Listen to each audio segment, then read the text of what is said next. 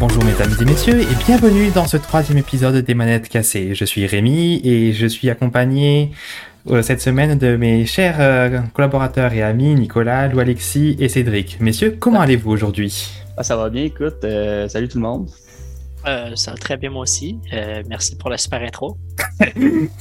Ça va très très bien aussi. Euh, Je suis content d'être là une troisième fois euh, de Voilà. suite pour continuer la discussion sur l'industrie. Bien Donc, messieurs, que parle, de quoi parle-t-on aujourd'hui? Euh, de bien des affaires. Euh, non, mais on a C'est une excellente on a réponse. On a plusieurs sujets d'actualité, mais on a aussi un, euh, un thème, ben, comme d'habitude, comme à l'habitude, dans le fond, on a un thème sur lequel on aimerait élargir un petit peu plus. Pour l'actualité, on a à peu près relevé trois ou quatre choses là, relativement pertinentes. Première grosse nouvelle qu'on a relevée, les, pour ceux qui jouent à Grand Theft Auto 5, les serveurs online de la PlayStation 3 et du Xbox 360 vont fermer très prochainement. Euh, généralement, tu sais, c'est ce qui arrive avec les jeux, euh, les jeux online après un certain temps. On se souvient que Mario Kart Wii, hein, les serveurs sont fermés. Euh, je pense que le online de Ah, la quoi? Ben, il me semble, le online de la Wii est fermé. Euh, je me semble que j'ai vu ça passer, mais attends, je vais aller chercher vite vite là. Mais en tout cas, tout ça pour dire que les, les, les serveurs, tu sais, on, on le sait, ils ferment de plus en plus. Sauf que Grand Theft Auto, c'est quand même étonnant, sachant que, bon, ok, ça fait quand même 8 ans. Mais il me semble que 8 ans, c'est pas si vieux que ça. On sait qu'il est sorti sur PS4, on sait qu'il y a une sortie PS5 qui s'en vient bientôt. Fait que, c'est logique, après trois générations de consoles, ben, ils la première, mais quand même, sais, 8 ans. T'achètes un jeu, puis tu peux profiter d'une partie du jeu pendant seulement 8 ans, sachant qu'un jeu, généralement, tu, l'as pendant comme, des décennies, si, tu l'entretiens bien. Euh, je sais pas ce que vous en pensez, vous autres, mais en général, de juste cette pratique-là, de comme fermer les serveurs au fur et à mesure. euh, Je me doute que ça coûte quand même assez cher d'entretenir des serveurs euh, pour euh, euh, un paquet de consoles, surtout avec les nouvelles consoles. Certainement que les serveurs doivent être optimisés. Ils relocalisent certainement les ser- serveurs qu'ils utilisaient pour les anciennes consoles, peut-être pour les nouveaux, quoi qu'ils doivent changer aussi euh, avec la nouvelle technologie. Mais euh, oui, je pense que c'est quelque chose qu'on va voir de, de plus en plus arriver parce qu'il y a quand même une obsolescence euh, de l'industrie qui, qui s'installe. D'ailleurs, il y avait presque annoncé qu'il allait euh, fermer le PlayStation Store pour la PS3. Puis ça, ils sont revenus sur leur décision, mais c'était aussi dans les plans. euh, Ah, donc, euh, Ben, tu vois, je, je- je- c'est vrai, maintenant que tu le dis, j'avais entendu dire qu'ils fermaient le, le- le PlayStation Store de la PlayStation 3, mais je savais pas qu'ils étaient revenus sur leur décision. Je Ouais. pense que c'est une bonne chose. C'était en même temps que la fermeture de la PlayStation, enfin de, du, euh, de- du store de la PlayStation Vita, enfin. Hmm. Ben, Est-ce que la PlayStation Vita, ils l'ont fermé? Euh, non, ils sont revenus en même temps sur la même, sur la même décision.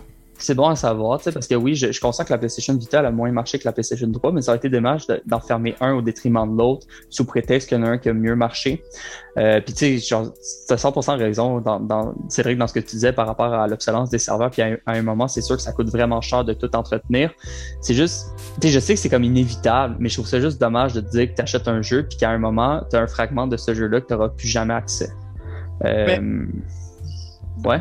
De un, euh, je voulais juste confirmer là, effectivement euh, de il n'y a plus rien là, qui, est, qui est accessible online sur la Wii en ce moment. Nintendo a fermé tous les serveurs. Oh. Euh, ce qui a amené à plusieurs fans de créer en fait des, des serveurs qui, viendraient pallier à ce manque-là. Mhm. mais, mais officiellement, il n'y a, plus de serveurs pour jouer en ligne sur des jeux de, de la Wii, comme par exemple Mario Kart, Super Smash Bros, tout ça. Il n'y en a plus. Euh, puis,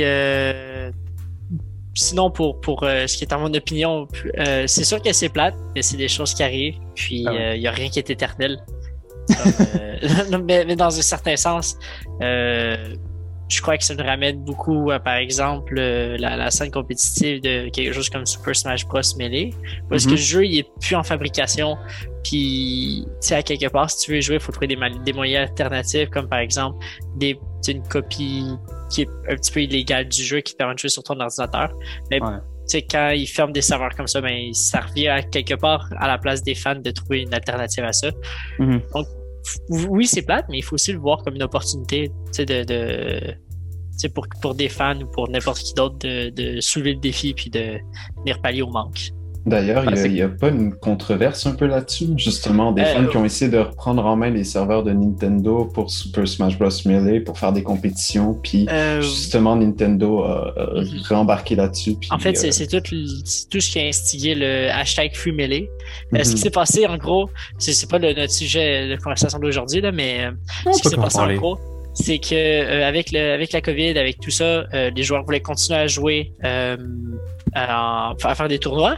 Mhm. Puis euh, les, les, les, copies, en fait, les émulateurs qu'ils utilisaient, ça existait depuis longtemps. Mais dans le tournoi, c'était souvent, souvent des vraies copies du jeu qui étaient utilisées, des copies officielles, parce que sinon, c'était possible de comme hacker puis de, de, de tricher un petit peu. C'était un petit peu difficile à détecter. Donc pour les gros tournois, c'est tout le temps des copies officielles qui étaient utilisées. Euh, sauf qu'avec la, la COVID, vu qu'on pouvait pas, pas vraiment avoir personne en présence pour les tournois, ben c'est là qu'ils ont dit ben on va quand même avoir des tournois, mais tout va être en ligne. Sauf que Melee, ça n'existe pas en ligne. Donc, la seule façon de jouer à Melee en ligne, c'est avec l'émulateur, qui a ses propres serveurs d'ailleurs. Euh, le problème avec ça, c'est que Nintendo, en fait, euh, a envoyé un cease and desist, puis on dit, mm-hmm. écoutez, euh, si vous voulez jouer à, notre jeu, il faut le payer, sinon vous n'avez plus le droit. Le problème avec ça, c'est que, en fait, ce que beaucoup de monde était fâché par rapport à ça, c'est que si Nintendo offrait l'option d'acheter le jeu pour y jouer en ligne, le monde le ferait, mais il l'a pas. Le monde veut continuer à jouer, mais il n'y a pas d'autre option que de, de, de, le télécharger légalement. Donc, à quelque part, Nintendo leur tape sur les doigts, mais il leur offre pas d'autre option. C'est ça, en fait, le gros du problème. Là. Ah, mais tu sais, on le sait, là, Nintendo, ils ont souvent, euh, quand, quand il est question justement de, de contourner euh, ce qui est établi, euh, ils ont leur mot à dire, là, ils viennent tout le temps s'interférer. Ils ont une super, un super contrôle sur leur propriété intellectuelle. Fait que leur jeu, peu importe si tu veux rien faire de mal avec, ils vont intervenir. C'est classique. Là. Euh, mais ouais. Ah, c'est d'où l'importance, selon moi, comme avec le comme avec le cinéma, en fait, de, trouver un moyen de conserver le plus possible ces artefacts-là, parce que le jeu vidéo, c'est malheureusement, c'est pas éternel. À un moment, euh, que ce soit les copies physiques qui peuvent perdre en qualité, le CD qui peut, qui peut se rayer, whatever, ou euh, les serveurs qui partent. Euh, tout ce qui se fait, c'est temporaire. Fait qu'il faudrait, faudrait trouver. Il y en a déjà des solutions là, pour conserver le, jeu vidéo, le patrimoine culturel du jeu vidéo, mais il faudrait travailler encore plus là-dessus, je pense. Euh, euh, là, en ce moment, c'est la seule solution qu'on a pour les serveurs Grand Theft Auto, ben, c'est d'acheter une autre version du jeu d'une nouvelle génération. Sauf que théoriquement, quand tu achètes un jeu, ça serait le fun de comme tu tu le possèdes, tu n'as pas besoin de le racheter pour pouvoir continuer à jouer. Euh, mais pour l'instant, c'est la, la solution qu'on a pour les serveurs. Fait que je pense qu'éventuellement, une solution à long terme pourrait être envisageable. Euh, mais ouais. J'ai peur malheureusement que ça au vu de certains acteurs comme EA et Activision qui ont désormais tendance à mettre des, des, des vérifications que des, que des serveurs, enfin que, que, une connexion internet existe et que les serveurs de Activision ou de EA existent, par exemple sur le dernier, mhm. je crois que c'était Crash Bandicoot, il me semble. J'ai aucune idée. Euh, il me semble que c'est ça, enfin mais voilà, enfin, disons que même pour des même pour des modes euh, en jeu solo, on aurait par exemple des une vérification qu'une connexion internet existe et que des serveurs existent et tout ça. Ce qui est un peu problématique dès que les serveurs vont fermer, vu que non seulement euh, il ne sera plus possible de acquérir le jeu, mais il sera plus possible aussi d'y jouer, techniquement. Passant bien sûr modifier le jeu avec divers euh, paramètres euh, de modification et tout ça, mais bon, ça c'est une zone grise. Là, on s'entend que industrie jeu, euh, vidéoludique puis patrimoine culturel jeu vidéo, c'est deux choses complètement différentes. Les compagnies ont aucun intérêt à préserver le patrimoine culturel vidéoludique pendant des décennies. Je veux dire, à partir du moment où ton serveur il s'étend sur trois générations de consoles, effectivement, tu vas peut-être enfermer un des trois. C'est normal, c'est une façon de sauver de l'argent. Ça ne sert à rien de, de garder un serveur ouvert pour je, je donne une approximation euh, PS3 360 Grand Theft on va dire, je sais pas moi, 5000 joueurs. Euh, donc oui, c'est 100% logique côté monétaire, c'est juste côté patrimoine, c'est dommage.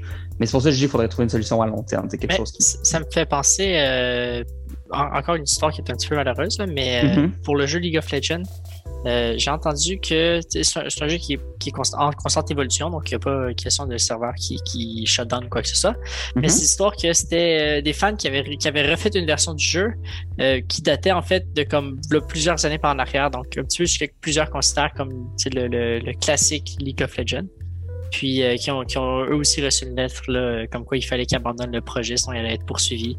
Donc on s'entend, il y a une option qui est là où est-ce qu'il y a plusieurs fans qui vont venir créer des serveurs qui vont comme simuler un petit peu l'expérience. Sauf que souvent, le problème pour quelque chose qui est comme de, non matériel comme des serveurs, euh, mm-hmm. c'est que c'est pas nécessairement une, solution qui euh, parfaite non plus. Là. Ah, bah, je veux dire aussi, faut pas non plus oublier, je crois que c'est le cas de League of Legends, il me semble que ça avait réutilisé une partie du code source des serveurs que, que l'entreprise qui est derrière League of Legends avait écrit. Il faut pas non plus oublier que généralement les codes sources sont la propriété exclusive des personnes qui, enfin, des entreprises qui ont développé les logiciels. Donc, euh, ouais, ah, côté juridique, c'est ah, non, côté non, juridique, je, je, je, dis pas, je dis pas que quelqu'un a raison, je dis pas que quelqu'un a tort, je veux dire que c'est dommage parce que clairement, il y a du monde qui aimerait ça retourner à, tu sais, du monde qui aurait arrêté de jouer justement parce qu'il trouvait que, je sais pas, moi, le jeu était rendu trop, euh, mm-hmm. trop différent, puis qui aimerait ça, même si des fois juste pour euh, jouer une petite partie par-ci, par-là, euh, même chose avec, par exemple, on parlait de Mario Kart, euh, c'est le fun, là, des fois, de, de, pouvoir se reconnecter, jouer à des trucs qu'on n'a pas joué en presque 5, 6, 10 ans. À Double Dash. La Double Dash. Mais Double Dash. Euh, mais euh, parlant de patrimoine, parce qu'on ne veut pas trop euh, s'éterniser sur cette nouvelle-là, mais parlant de patrimoine, j'aimerais qu'on en profite pour faire un petit salut au Ludov de l'Université de Montréal, qui se consacre justement à la conservation du patrimoine de, la culture des jeux vidéo. Donc, je sais que nous, en tant qu'étudiants, on y a accès. Je ne sais pas si mm-hmm. c'est ouvert à la population générale. Mais dites-vous que c'est comme une bibliothèque. Donc avec. Non, c'est pas ouvert au reste. Ah bon. Alors je vais arrêter de me Peut-être un projet, peut-être un projet futur, on ne sait pas. Mais je pense, non, mais je pense pour, pour ça, pourrait être, ça pourrait être quelque chose d'intéressant par contre. Euh, parce que pour nous, en tant qu'étudiants, c'est super intéressant, mais euh, j'aimerais me dire que ce serait super intéressant pour plein de personnes, euh, du monde qui ont grandi avec la NES puis qui l'ont plus puis qui aimeraient ça juste le temps d'un après-midi rejouer à Super Mario 3. Mais ça vaut la peine de le mentionner, euh, juste, juste euh, le signaler, parce qu'effectivement, c'est pas disponible au public, mais juste de, de montrer c'est quoi en fait. Euh, Ludov, c'est une super bonne initiative qu'ils ont de conserver les consoles. Je sais pas, ils ont combien de consoles, mais ils en ont tellement, avec hmm. tellement de jeux. En fait, n'importe quel étudiant de jeux vidéo ont accès à ce local-là et peuvent euh, tester la console et le jeu de leur choix pendant un certain temps. Euh, puis ça te permet non seulement de voir comment ça, ça se jouait à l'époque, mais aussi de l'expérimenter c'est vraiment plus euh, expérimenter quelque chose, c'est vraiment différent que de le voir.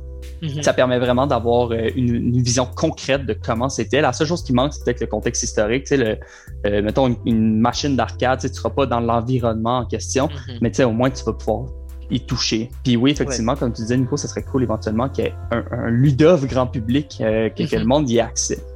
voilà. Mais c'est ce que j'allais dire. Euh, il y a eu euh, temporairement l'exposition au, Centre des sciences de Montréal mm. euh, sur le jeu vidéo qui avait un paquet de vieilles consoles qui avaient été ramenées. Puis on pouvait passer à travers un paquet de justement de, petites capsules de jeux puis, puis un peu tester toutes ces vieilles consoles. Mais c'est très court quand même comme, comme présence. Puis ça serait intéressant de voir apparaître dans des villes, un peu comme le musée Nintendo, certainement des musées qui essaient de faire valoir le patrimoine patrimoine euh, culturel de jeux vidéo. Euh. Ça pourrait être super pertinent. Puis ça pourrait faire, euh, justement, ça pourrait être une de ces fameuses solutions-là. Tu sais, c'est pas nécessairement obligé d'être l'industrie qui s'implique là-dedans, juste des, des, des, des gens passionnés de l'histoire du jeu, puis qui, qui, qui sont prêts à s'investir là-dedans, puis à justement ouvrir ça au grand public. Ça permettrait non seulement aux industries de, continuer leur activité, mais aussi d'avoir le patrimoine vidéoludique actif, et euh, de faire connaître au monde ce qui a existé dans le passé puis d'expérimenter ce qui a existé. Sauf qu'en même temps, ce serait encore plus cool si les compagnies venaient à s'impliquer eux-mêmes. 100% d'accord, mais ce que je dis, ce que je dis, c'est que puisqu'ils risquent de pas le faire, mhm. au moins, si on a cette solution-là à côté, c'est, ça peut être un, une bonne alternative. On, on sait jamais, mais comme, on sait que, par exemple, le gouvernement québécois, reconnaît que les jeux vidéo, en fait, l'industrie du jeu vidéo au Québec, c'est une de nos forces. C'est, que c'est une de nos industries les, plus puissantes, en fait, ou les, plus grandissantes. Puis, si jamais le gouvernement est capable de reconnaître ça, peut-être qu'ils vont aussi reconnaître que, justement toute cette notion de patrimoine, de culture qui est associée à ça. Peut-être que ça va être eux-mêmes qui vont, qui vont prendre l'initiative de, faire mm-hmm. des mesures pour, le, pour la préservation de, tout ça. Peut-être, effectivement, ça serait, ben, ça serait à voir dans le fond. mais c'est non, je trouve ça super intéressant, Nico, que tu mentionné Ludov. C'est vrai, on n'en a jamais parlé, mais c'est une réalité que nous autres étudiants, on, a dans, dans, dans, le visage tous les jours et euh, je trouve que c'est vraiment pertinent de, de, le présenter à ceux qui ne euh, le connaissaient pas euh, parmi le public. Ouais. sur ce, je ne sais pas si vous aviez d'autres choses à dire par rapport que ce soit la, la, fermeture des serveurs ou juste le, le, le, le comment tu dis ça, le, fait de maintenir le patrimoine actif. Mm-hmm. Moi, perso, ah, ça peut être un, super sujet pour un des prochains podcasts parce que je suis sûr qu'il y a énormément de trucs à dire euh, sur le patrimoine culturel du jeu vidéo. Euh, c'est un grand sujet en tant que tel, mais donc on pourrait mm. peut-être passer aux, prochaines actualités. Ben, vous nous direz en fait s'il y a quelque chose qui vous intéresse. N'hésitez pas à mm-hmm. nous dire. Puis ça va nous faire plaisir d'en parler en fait. Je crois que comme vous l'avez vu, c'est une petite nouvelle de 30 secondes, puis ça fait presque 15 minutes qu'on en parle. Donc, mm. euh, je toujours de même. C'est quelque chose qui nous passionne beaucoup. Donc, si c'est quelque chose qui vous intéresse, faites juste nous dire. Ça, nous, ça va nous faire mm. plaisir de ben un petit peu notre point de vue par rapport à ça plus en détail. C'est important, je trouve, des fois d'avoir euh, l'opinion à vif euh, sur un sujet qui n'était euh, pas dans le, programme du jour, mais de, de, diverger vers d'autres choses, d'apporter des points de vue qu'on aurait institutionnés. Je pense, je pense que ça peut être super pertinent. Nico, tu me parlais tantôt de quelqu'un qui était parti du domaine vidéoludique. en fait, c'est le créateur de Five Nights at, Five Nights at Freddy's, donc Scott Cotton, en fait. Je m'excuse si je prononce mal son nom, là, mais en fait, lui, euh, il a fait euh, des euh, dons à un parti politique, puis comme toute une grosse controversie par rapport à la, ce qu'il appelle l'agenda LGBT. Puis comme quoi, j'ai pas compris exactement. Je suis pas un grand fan de politique, mais euh, en gros, suite, aux donations, suite au don qu'il a fait, euh, lui ainsi que sa famille auraient reçu plusieurs menaces de mort. Puis euh, il a décidé en fait de se retirer de, l'industrie des jeux vidéo. Hmm. qui a dit qu'il allait probablement continuer à en faire, mais que ça allait être pour partager entre amis, partager, faire jouer à ses enfants. Rien qui allait être public. Il, ne sera pas dans l'industrie en gros. Non, plus du tout. Parce que vraiment à cause des. des en, même temps, c'est comprenable. Euh, il y a eu quand même il y a eu un jeu qui a, été super euh, populaire, qui, en fait que presque tout le monde connaît. Euh, puis ça a super bien marché. Puis ça fait ça fait quand même longtemps, je crois que ça fait presque sept ans que le premier jeu est sorti. Euh, ouais, on a fait le même. Mhm. Donc, ça, fait quand même plusieurs années. Puis, euh, c'est une franchise qui a été très populaire. Puis, euh, lui, il a dit écoutez, je, je suis content de la carrière que j'ai eue pour l'instant. Euh, ça n'a jamais été ça mon, mon plan de, de, de vie, de faire des jeux toute ma vie. j'ai aimé ça. Puis, je pense que je suis très content d'arrêter maintenant.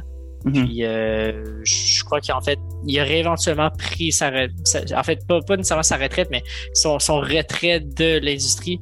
Euh, Sauf que c'est malheureux que ça, que ça ait été comme accéléré à cause des, différentes menaces de mort qu'il a reçues.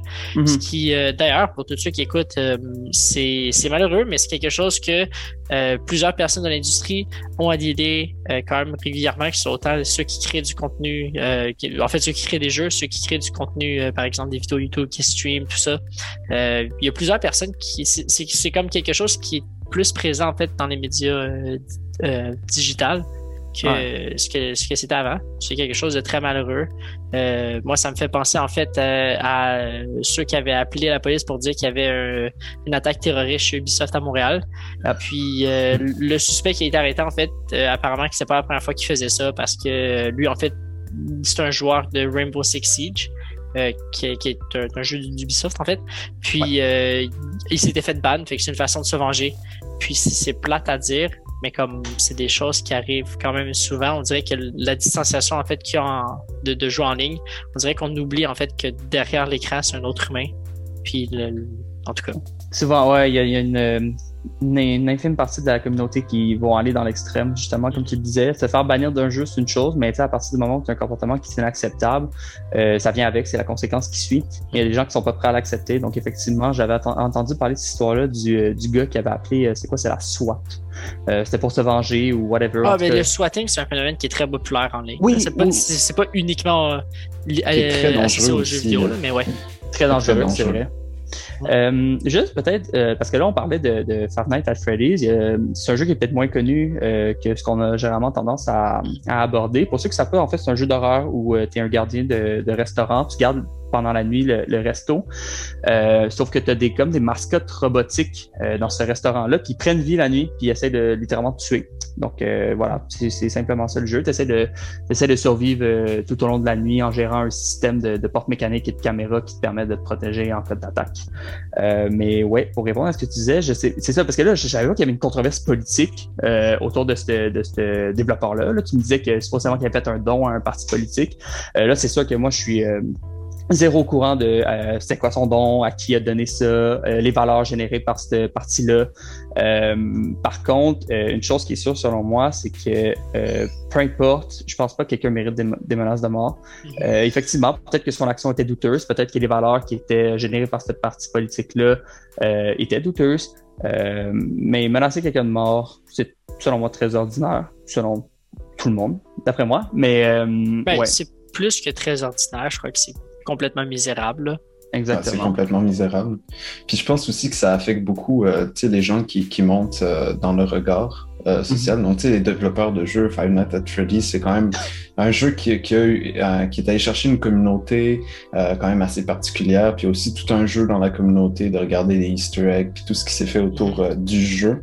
Ah, je pense qu'il y a, beaucoup, beaucoup d'attentes. Il y a, il y a des un livres, film aussi qui avait été parlé.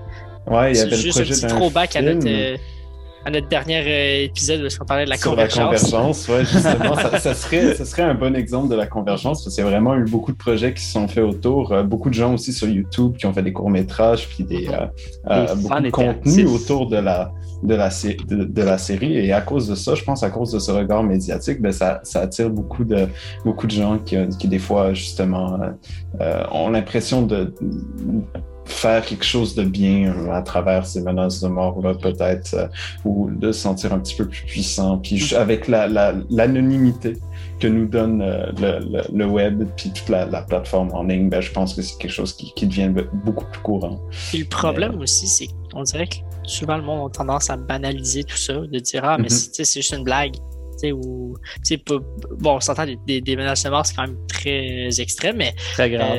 Euh, on regarde quelque chose de, moins extrême, comme par exemple juste un propos sexiste, par exemple, qui, qui, va dire quelque chose sur Internet, qui va dire ah, c'est juste une blague.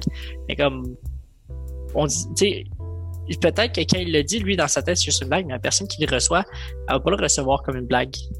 Puis plus qu'on va dans l'extrême, plus que ce phénomène-là est, réel. Parce que quelqu'un qui va dire Ah, j'ai envoyé une, menace de mort en me disant c'est sûr que je vais pas aller dessus pour de vrai.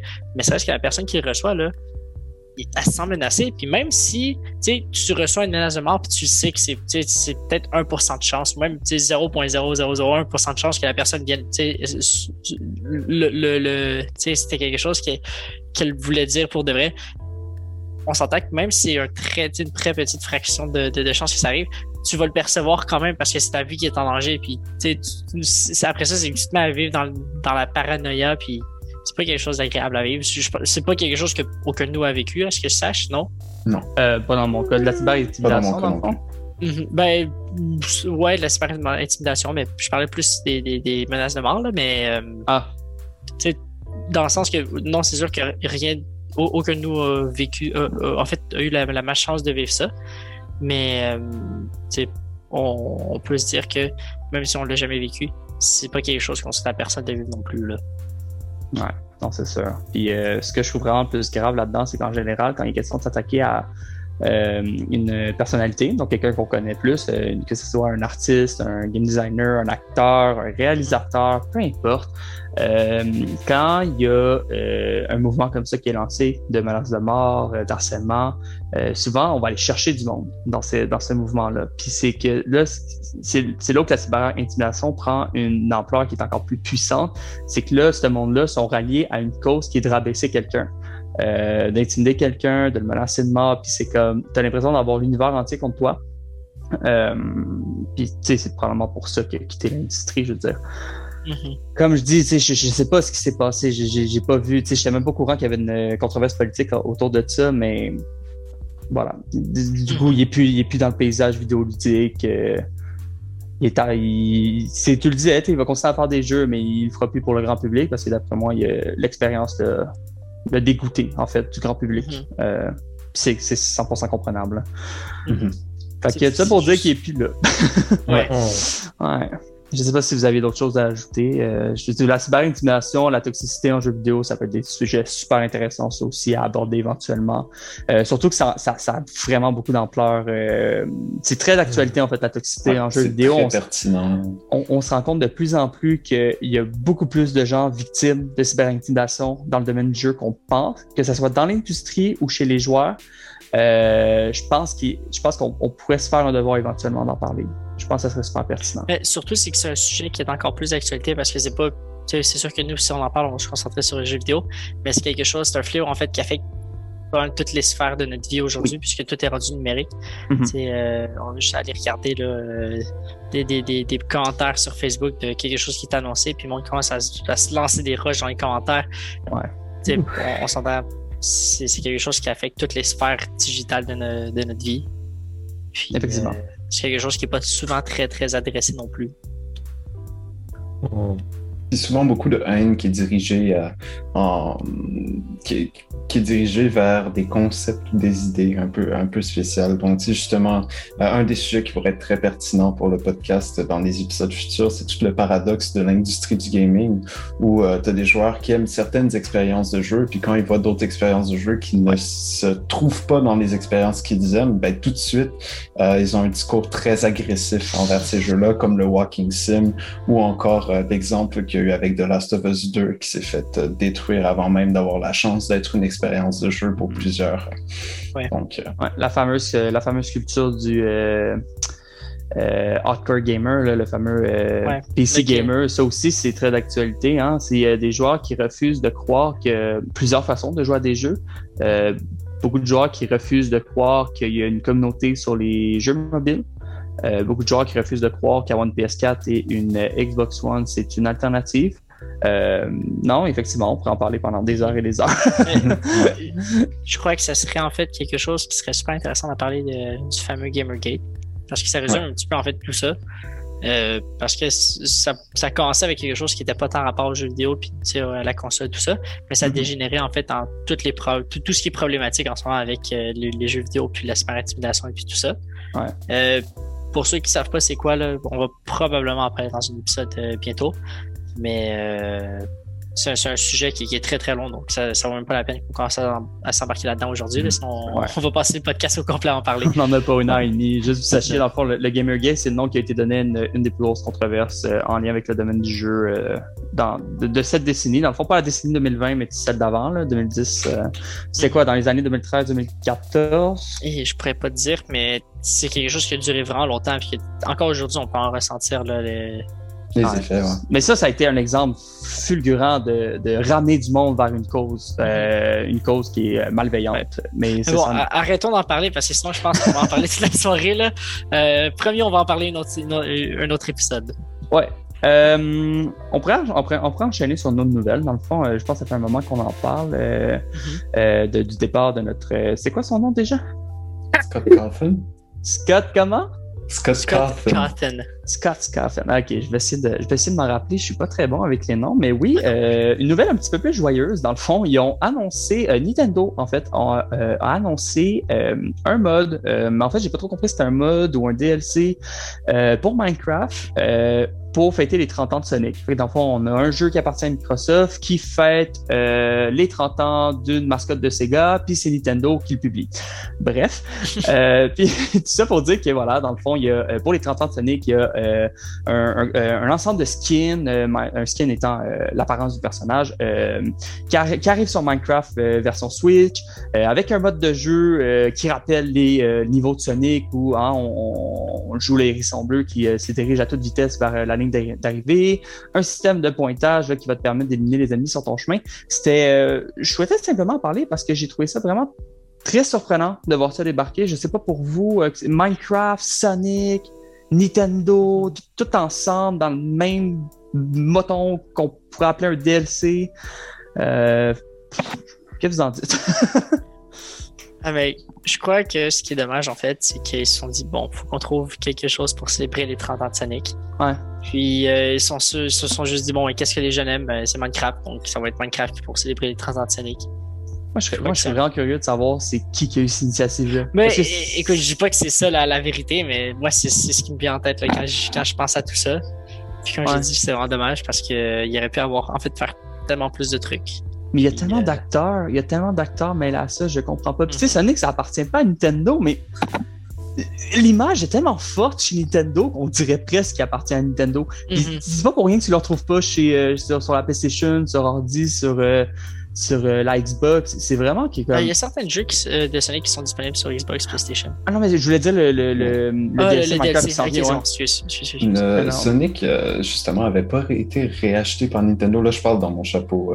J'ai entendu ça il y a hmm. longtemps, mais me semble qu'à un moment donné, la, la mascotte... Écoute, peut-être que Nintendo a acheté les droits pour un jeu de Sonic, mais je crois pas qui ont acheté la licence. Parce que il y a énormément de jeux avec euh, le personnage de Sonic qui arrivent maintenant dans les jeux qui figurent Mario, ce qu'on n'aurait jamais vu à l'époque où les deux étaient des, des gros concurrents. Mais tu sais, mhm. justement, Mario aux Olympiques, maintenant, on va tout, tout le temps voir Sonic euh, faire partie des jeux. Euh. Non, c'est Sega, qui, c'est Sega qui a développe toujours les droits, ouais. Mais par contre, tu sais, à part, par exemple, Smash, qui a plein de personnages, plein de jeux différents, mais à, part euh, aussi Mario Sonic euh, aux Jeux Olympiques, il n'y a pas vraiment d'autres jeux où est-ce qu'on voit les deux qui vont apparaître ensemble. Non, c'est vrai. Donc, euh, je crois que c'est vraiment juste plus une. Mais ouais, mais quand même, je trouve ça, je trouve ça quand même relativement étonnant de voir ça débarquer. Surtout que comme je disais, c'est pas, tu sais, Minecraft c'est réputé comme un jeu de survie où on t'invite à construire des choses. Euh, tu sais, vous avez probablement déjà tout joué dans, dans l'auditoire là, mais tu sais, vous avez, on vous invite à construire des choses, à, à éliminer, détruire des blocs, euh, explorer. Puis là, c'est vraiment comme un mode de jeu, mais qui change complètement les mécaniques. Comme l'environnement autour de toi est déjà fait, les niveaux sont préconstruits, fait qu'il n'y a, pas de système de, création puis d'exploration. c'est ça, c'est complètement à part.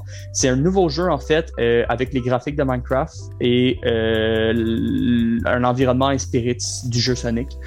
C'est comme les modes, dans le fond, que les fans faisaient sur ordinateur pendant des années, qui permettaient de complètement dénaturer le jeu puis de créer des modes de jeu au sein même de Minecraft.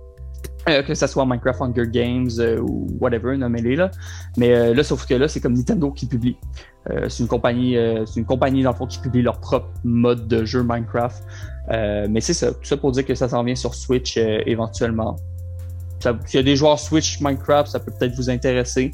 je tenais à le mentionner. Moi, je trouve ça quand même assez intriguant, justement, que ce soit un mode. J'ai été intrigué plutôt parce que ça dit que justement, on ne pouvait pas euh, construire des niveaux, mais c'est justement l'intérêt que j'aurais vu dans Minecraft, c'est de faire un peu comme un Mario Builder, mais version Sonic, puisque certainement que Nintendo n'aurait pas les droits pour faire un, Sonic Builder, euh, puis vraiment avoir de la création de niveaux. Mais ça aurait été, un, ça aurait été euh, quand même intéressant de justement voir la création des joueurs à travers ce mode que Nintendo fournit. Ben, pour le jeu Minecraft. Après, on pourrait imaginer que euh, avec ce pack-là vient un, euh, ce qu'on appelle un texture pack. Dans le fond, un pack qui modifie les, la texture dans des, des, blocs et de tout ce qui se situe dans le jeu. Euh, on pourrait imaginer qu'il y, a ça qui débarque aussi avec le mode, puis que les joueurs vont pouvoir créer une, une carte avec avec euh, pas les graphiques, mais les textures de, de Sonic, puis genre faire leur niveau. Tu sais, ça, ça coûterait rien de le faire. On ne sait mhm. jamais, ça pourrait débarquer. Faudrait, dans le fond, il faudrait qu'on le teste pour le savoir ou qu'on aille voir euh, des joueurs sur YouTube euh, y jouer. Mais voilà. Est-ce qu'on avait une dernière nouvelle? Il me semble que oui. oui. en fait, je voulais vous parler d'une patch qu'il y a eu sur Marvel's Avenger. Oh mon dieu, oui. Excuse. Donc, euh, pour, pour ceux qui connaissent le jeu, euh, que vous en... en fait, si vous avez aimé, tant mieux. Euh, sinon, c'est probablement que vous en avez entendu parler comme quoi c'était euh, vraiment médiocre comme jeu. Puis, pour en rajouter, en fait, il y a une patch qui faisait en sorte que l'adresse IP, donc en fait votre adresse Internet, était affichée à l'écran tout le temps. Donc, c'était impossible de streamer le jeu. Donc, euh, euh, si je ne me trompe pas, attendez, je vais aller chercher le nom de la compagnie. Là. Euh, C'est euh, Crystal Dynamics, euh, qui sont en fait les développeurs du jeu, qui ont, fait, qui ont envoyé un message sur Twitter, en fait, qui ont dit arrêtez de streamer, c'est vraiment une erreur, on sait pas ce qui se passe, on va, il va, on, on va le régler. Mais on s'attend à quelque chose qui aurait jamais dû se rendre au live. Donc, quand on, quand on quand, quand, on fait une patch, quand on livre quelque chose, ça devrait être testé avant. Puis ça, c'est quelque chose qui est quand même assez évident là, à voir. C'est pas comme, c'est pas comme quand tu ouvres ton menu de son, ben là, justement, ça apparaît dans Suisse en tout temps. Donc, tu sais, me semble qu'il y a quelqu'un aurait, quelqu'un aurait dû le voir puis dire, hey guys, on a un petit problème, il va falloir comme repousser la patch un petit peu plus loin, mais bon. Toi, euh, toi Rémi, qui m'a surpris dernièrement avec euh, tes connaissances en sécurité Internet, euh, à chaud, vite fait, à vif comme ça, qu'est-ce que t'en penses de toi, une adresse IP qui apparaît comme ça sur un jeu? Genre random, là, pas, pas, En fait, qu'est-ce qu'on peut faire avec l'adresse IP de quelqu'un d'autre? Bah, Je veux dire, il faut savoir que déjà, quand vous naviguez sur Internet, vous communiquez votre adresse IP à tous les serveurs euh, que, avec lesquels vous vous connectez, vu que ben, c'est un petit peu votre adresse sur Internet, comme que c'est une adresse IP, une adresse de protocole Internet. Et euh, pour que les paquets sur Internet sachent où aller, vous devez indiquer une adresse de retour. Donc euh, tous les serveurs à qui vous connectez euh, ont votre adresse IP. Ouais. En soi, partager une adresse IP est pour 99% des gens pas très très grave. Je, je veux dire, l'adresse IP sur Internet, elle est publique et puis voilà. Le truc, c'est qui peut devenir un petit problématique, c'est pour les personnes, par exemple, je pense qui streament euh, si par exemple on a quelques dizaines de personnes qui, qui euh, décident de faire des attaques par, des unitaires de service parce que bah, ils ont par exemple tout un réseau d'ordinateurs de zombies, enfin d'ordinateurs zombies, c'est-à-dire d'ordinateurs qu'ils ont sous leur contrôle pour euh, mhm. par exemple pour par exemple prendre pour cible une adresse spécifique et essayer de les submerger de, de, de paquets pour du coup ralentir la connexion ou complètement l'interrompre. Euh, on peut par exemple euh, enfin, altérer la, qualité de la connexion internet des personnes ayant une adresse IP, mais c'est encore une fois c'est très très rare, c'est pour très peu de personnes. Généralement, ça est des serveurs d'entreprise publics. Euh. donc voilà. Ouais. J'ai envie de te dire, publier une adresse IP, c'est pas tellement tellement grave vu que tu la publies de façon en permanence, mais ce serait mm-hmm. vraiment disons que si jamais tu as par exemple tout, un tas de mauvaises personnes qui voudraient faire n'importe quoi et puis euh, t'attaquer, c'est techniquement possible, mais c'est comme ça. Dans le fond, ce que tu me dis, c'est que l'utilisateur comme Lambda, lui, ça sera pas tant un problème. C'est plus peut-être pour euh, des gros noms ou des entreprises euh, qui pourraient avoir potentiellement des gens qui en ont contre eux. Après aussi, tu aurais aussi la question de la protection de la vie privée, vu que techniquement, ben tu laisses ton adresse IP partout, donc euh, tout le monde peut. Enfin, si jamais quelqu'un dans une entreprise a accès aux bases données et aux, et logs, il peut voir par exemple tu t'es connecté avec une adresse IP sur une telle adresse. Ça peut arriver. Donc, euh, et aussi, euh, le truc, c'est qu'aussi une adresse IP peut aussi te donner une, une indication approximative de la localisation d'une personne. Ouais. C'est-à-dire, par exemple, avec ma connexion internet filaire, on peut voir que j'habite à Montréal. On saura pas où exactement à Montréal, mais on peut voir que je suis au Québec, à Montréal, quelque part par là. Ok, non, je vois le genre. Mais c'est ça qui est un peu inquiétant, là. C'était comme, comme tu le disais, pour moi, mettons que j'avais Marvel Avengers, puis je jouais dans mon salon, tu sais, je le partage à personne, mon jeu, c'est pas un problème je vais voir mon adresse IP, je vais me poser la question. Mais comme tu l'as dit, l'adresse IP, peu importe ce que tu fais sur Internet, l'adresse IP comme, est partagée à, la personne qui hmm. la personne qui gère le site ou, le jeu ou whatever. Mais euh, ouais, dans le cas où tu streams, là, ça devient un problème parce qu'effectivement, les, les, les, euh, les gens qui regardent ton stream vont voir ton adresse IP. Puis si quelqu'un s'y connaît un minimum, comme tu l'as dit, il va pouvoir voir à peu près ta B2. Mais tu sais, c'est parce qu'à un moment, quand tu es un gros nom qui euh, a besoin d'une vie privée, comme n'importe qui, euh, le fait de savoir que les gens qui te suivent savent à peu près t'habites tout, ça peut être un peu inquiétant. Surtout que, tu sais, des fois, justement, on va voir dans le background de la personne une fenêtre en arrière qui va donner sur une rue. Donc, tu sais à peu près dans quelle ville la personne est, puis que tu as des mauvaises intentions, Internet est vraiment très, très, très fort pour trouver euh, ah où est-ce que quelqu'un se trouve avec le peu d'informations. Un, des exemples que j'avais qui m'a vraiment impressionné, c'est je pense qu'il y avait une caméra euh, qui regardait un drapeau. Oui, euh, c'est le drapeau de Shia LaBeouf. Ouais, le drapeau de Shia LaBeouf. Il, il y a une, communauté, je pense sur Reddit, qui a réussi à trouver où se trouvait le drapeau en regardant le parcours des avions qui oh, passaient au-dessus. Euh, dans le ciel. Puis euh, ça, ça, ça, effraie, ça, ça, montre à quel point c'est facile. Ils l'ont fait plusieurs fois parce que à chaque fois qu'ils trouvaient, il, euh, il, avait, il allait mettre une autre, un autre drapeau avec une autre caméra. Puis à chaque fois, il trouvait une autre façon de trouver le, le drapeau. Donc, mm-hmm. c'est fou. Ouais, hein. Ne jamais sous-estimer les mauvaises intentions d'Internet. ouais. ben, tu sais, dans le fond, si je comprends bien, comme l'adresse IP en tant que telle, oui, ça peut avoir des conséquences, mais c'est pas comme le gros truc privé que ça va détruire ta vie, mais le fait qu'un jeu le partage sur un écran, sachant qu'il y a des gens qui vont partager leur écran à, d'autres gens, Là, effectivement, on peut, moi, je mettrais ça un peu dans la catégorie de la lacune. il y a eu, clairement, il y a eu un, manque de surveillance, un manque de, sécurité par rapport à ça, mais je constate que l'adresse IP, avec ce que tu as dit, Rémi, c'est sans dire qu'il n'est pas problématique, c'est pas la fin du monde non plus. Non, c'est vraiment pas la fin du monde. En plus, il faut savoir aussi que votre euh, fournisseur d'accès à Internet, à moins que vous payiez pour avoir une adresse IP statique, votre adresse IP, elle change en fait, ça va ah. dépendre, ça va dépendre des, fournisseurs d'accès Internet. Ça peut, par exemple, être à chaque redémarrage de votre modem, ça peut être euh, tous les jours, ça peut être une fois par an. C'est ça, ça va dépendre, mais disons que votre adresse IP peut changer.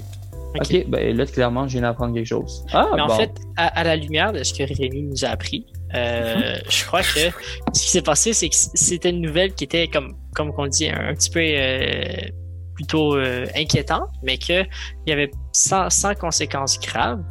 Euh, je crois que le problème, en fait, c'est que ça nous ramène à un phénomène qu'on voit avec euh, l'apparition de tous les services de VPN. qui publicisent comme quoi est-ce que l'internet est une place dangereuse, vos informations sont en danger, et puis tout ça. Et puis je, crois que Rémi est mieux placé pour en parler que moi, mais que avec plein de pubs qui nous disent Hey, c'est dangereux, l'Internet, fais attention, partage pas tes informations, c'est sûr que quand on voit quelque chose comme ça, on dit Oh my god, mes trucs sont en danger, alors que, comme Rémi dit, c'est des informations qui étaient déjà à la base accessibles par tous. Euh, la vérité, c'est que je pense qu'on est beaucoup d'utilisateurs à ne pas comprendre vraiment comment marche Internet. Mm-hmm. Je veux dire, compris. Le problème, le problème des, publicités des VPN, je trouve, enfin, on parle totalement sur un autre sujet de jeux vidéo, mais c'est que Ouais, techniquement, leurs publicités sont vraies. Mais par exemple, elles vont dire qu'elles promettent euh, des, de, du chiffrement militaire, des choses comme ça. Oui, ça n'a rien d'exceptionnel en fait. C'est ce que vous utilisez lorsque vous utilisez le, HTTPS, qui est le cadenas vert euh, sur votre navigateur. Ça n'a rien d'exceptionnel. Euh, ça peut promettre. le fait que votre adresse IP est affiché sur, au site internet, oui, on peut techniquement vous tracer avec votre adresse IP, mais le problème c'est qu'on a d'autres moyens de vous tracer. Ça peut avec les cookies, avec les, empreintes de navigateur, avec tout plein de choses qui permettent de vous tracer. Donc, ouais, en fait, la seule, la seule utilisation des VPN que je vois présentement, c'est vraiment si jamais vous êtes vraiment en gros parano, enfin, si vous êtes vraiment parano au point de vraiment être en permanence inquiété de se trouver sur Internet ou alors, bah, ou alors que bah, vous avez besoin d'accéder à, des services de visionnement dans d'autres pays, ce qui n'est pas forcément très légal d'un certain point de vue, mais bon. J'entends, j'entends souvent cet argument-là de Ah, avec un VPN, tu peux comme avoir une adresse d'une autre place fait que tes réglementations. tu peux écouter Netflix France à partir du Québec. Mais c'est ça, mais, Netflix Japon à partir du Québec. Sauf qu'à partir du moment où le gouvernement de ton pays met des lois, si tu contournes effectivement, je pense qu'on peut dire que c'est. Mais c'est pas une question de loi en fait. C'est une question de droit de, droit. C'est ça. C'est une question de propriété intellectuelle. Est-ce que par exemple Netflix, qui a plusieurs départements, donc euh, c'est maintenant c'est rendu mondial. Donc Netflix Canada en fait s'occupe de il y a des, titres en fait qui vont être accessibles à tous, mais Netflix Canada va aller négocier avec certains euh, certains euh, propriétés intellectuelles puis dire hey, j'aimerais ça que tu sois sur notre plateforme. Mais si Netflix Canada réussit dans ces négociations là ça veut pas dire que Netflix France va l'avoir aussi et ainsi de suite. Donc c'est pas nécessairement une question de loi c'est juste une question de, droit. Exactement. Mais je peux pas croire que qu'il n'y a pas je veux dire, il y, a, des places où les réglementations sont différentes par rapport aux hmm. services de streaming. Fait que forcément, comme il y a des places où la loi, ça va être un petit peu plus touché. Ils vont hmm. avoir moins accès à, ces grosses plateformes-là, ou en tout cas, il va y avoir des.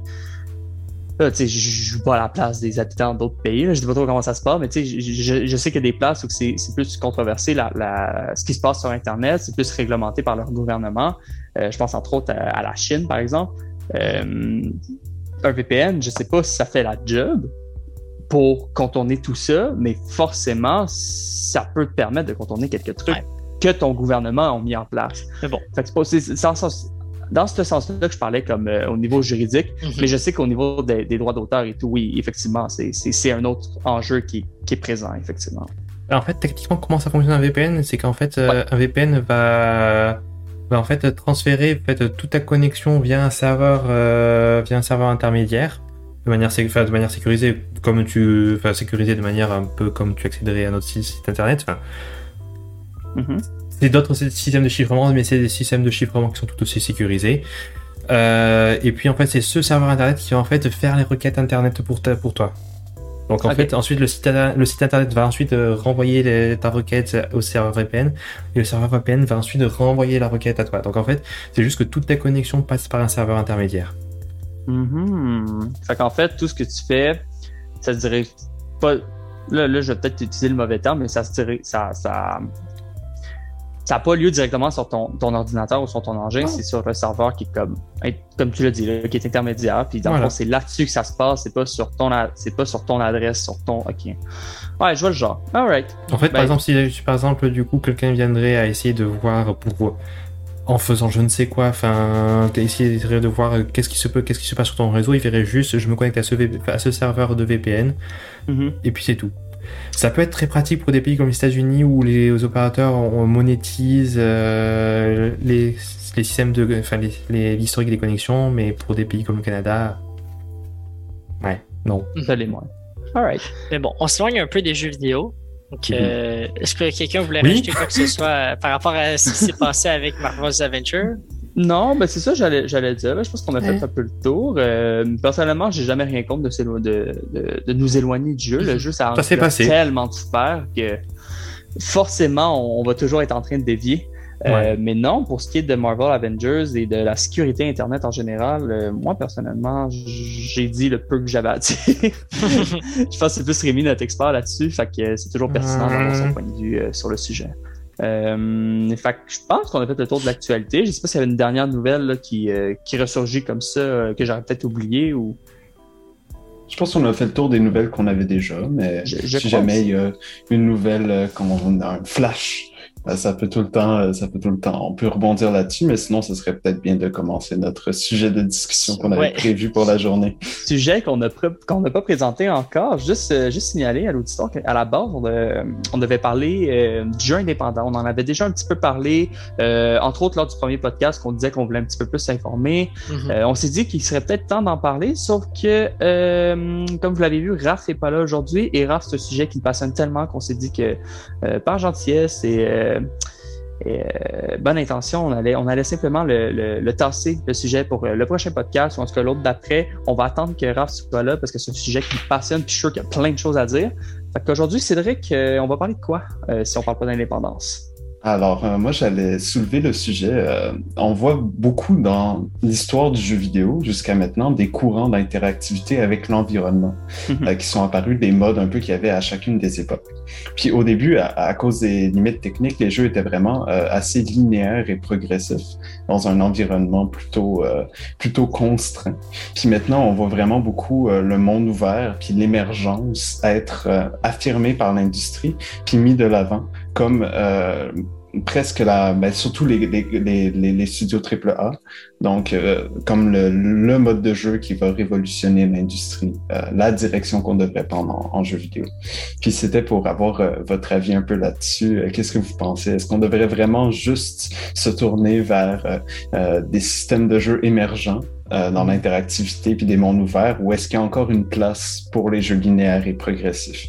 Euh, je suis euh, avant avant de donner euh, mon avis sur sur quoi que ce soit, je vais je vais peut-être prendre la peine de peut-être juste définir les deux concepts qui sont jeu jeu linéaire et jeu monde ouvert parce que je sais que la majorité des gens qui vont écouter le podcast vont savoir de quoi on parle, mais personnellement je connais des gens qui sont un peu moins au courant, qui, qui sont intéressés à nous écouter puis à, à apprendre sur le jeu vidéo, mais que on leur shoot monde ouvert, ça leur pas grand chose, mais en gros, un jeu linéaire, c'est un jeu où l'environnement va être relativement restreint, ou qu'on va inviter le joueur à progresser dans cet environnement. Donc, sans dire qu'on suit une ligne droite, Hein, bon, l'exploration, c'est pas vraiment la chose principale que le joueur va devoir faire. Il va être peut-être plus invité euh, à relever des défis, euh, combattre des ennemis. Euh, dans les jeux de plateforme, par exemple, il va être invité à faire preuve d'adresse pour Hein, pour progresser dans le niveau. Alors qu'un jeu ouvert, là, c'est vraiment plus, on laisse place à l'exploration parce que le monde comme ça le dit, est ouvert.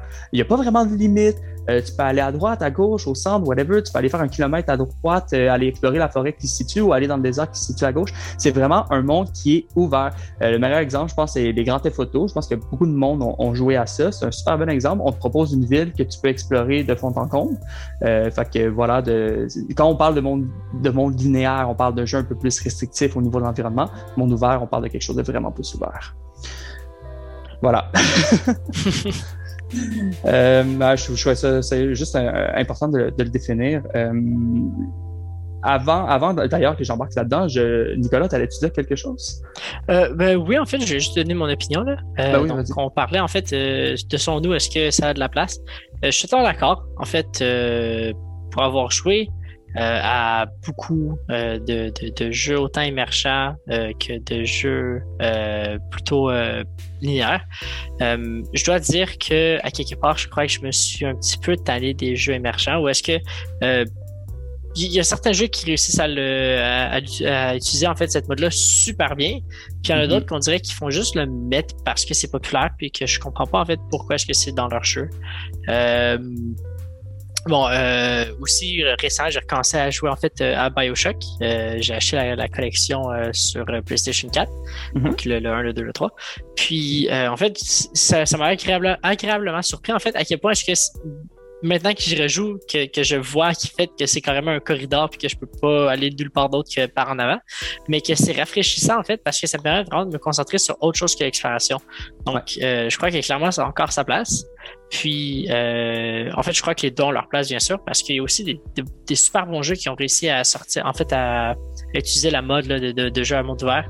Euh, je pense par exemple à, bon, c'est sûr qu'on pourrait parler Breath of the Wild comme celui qui a comme un petit peu révolutionné euh, la façon que c'était fait, mais euh, euh, un jeu que j'ai vraiment adoré, euh, qui est Spider-Man, qui est sorti là, pour la euh, Marvel Spider-Man, qui est sorti pour la PS4, qui est un jeu à monde vert, mais qui file pas tant à monde vert en fait, parce que la plupart du jeu, il faut se rendre à un endroit pour faire la prochaine mission. Puis la, la, principale partie qui est à monde vert, c'est que comment est-ce que tu te du point A au point B.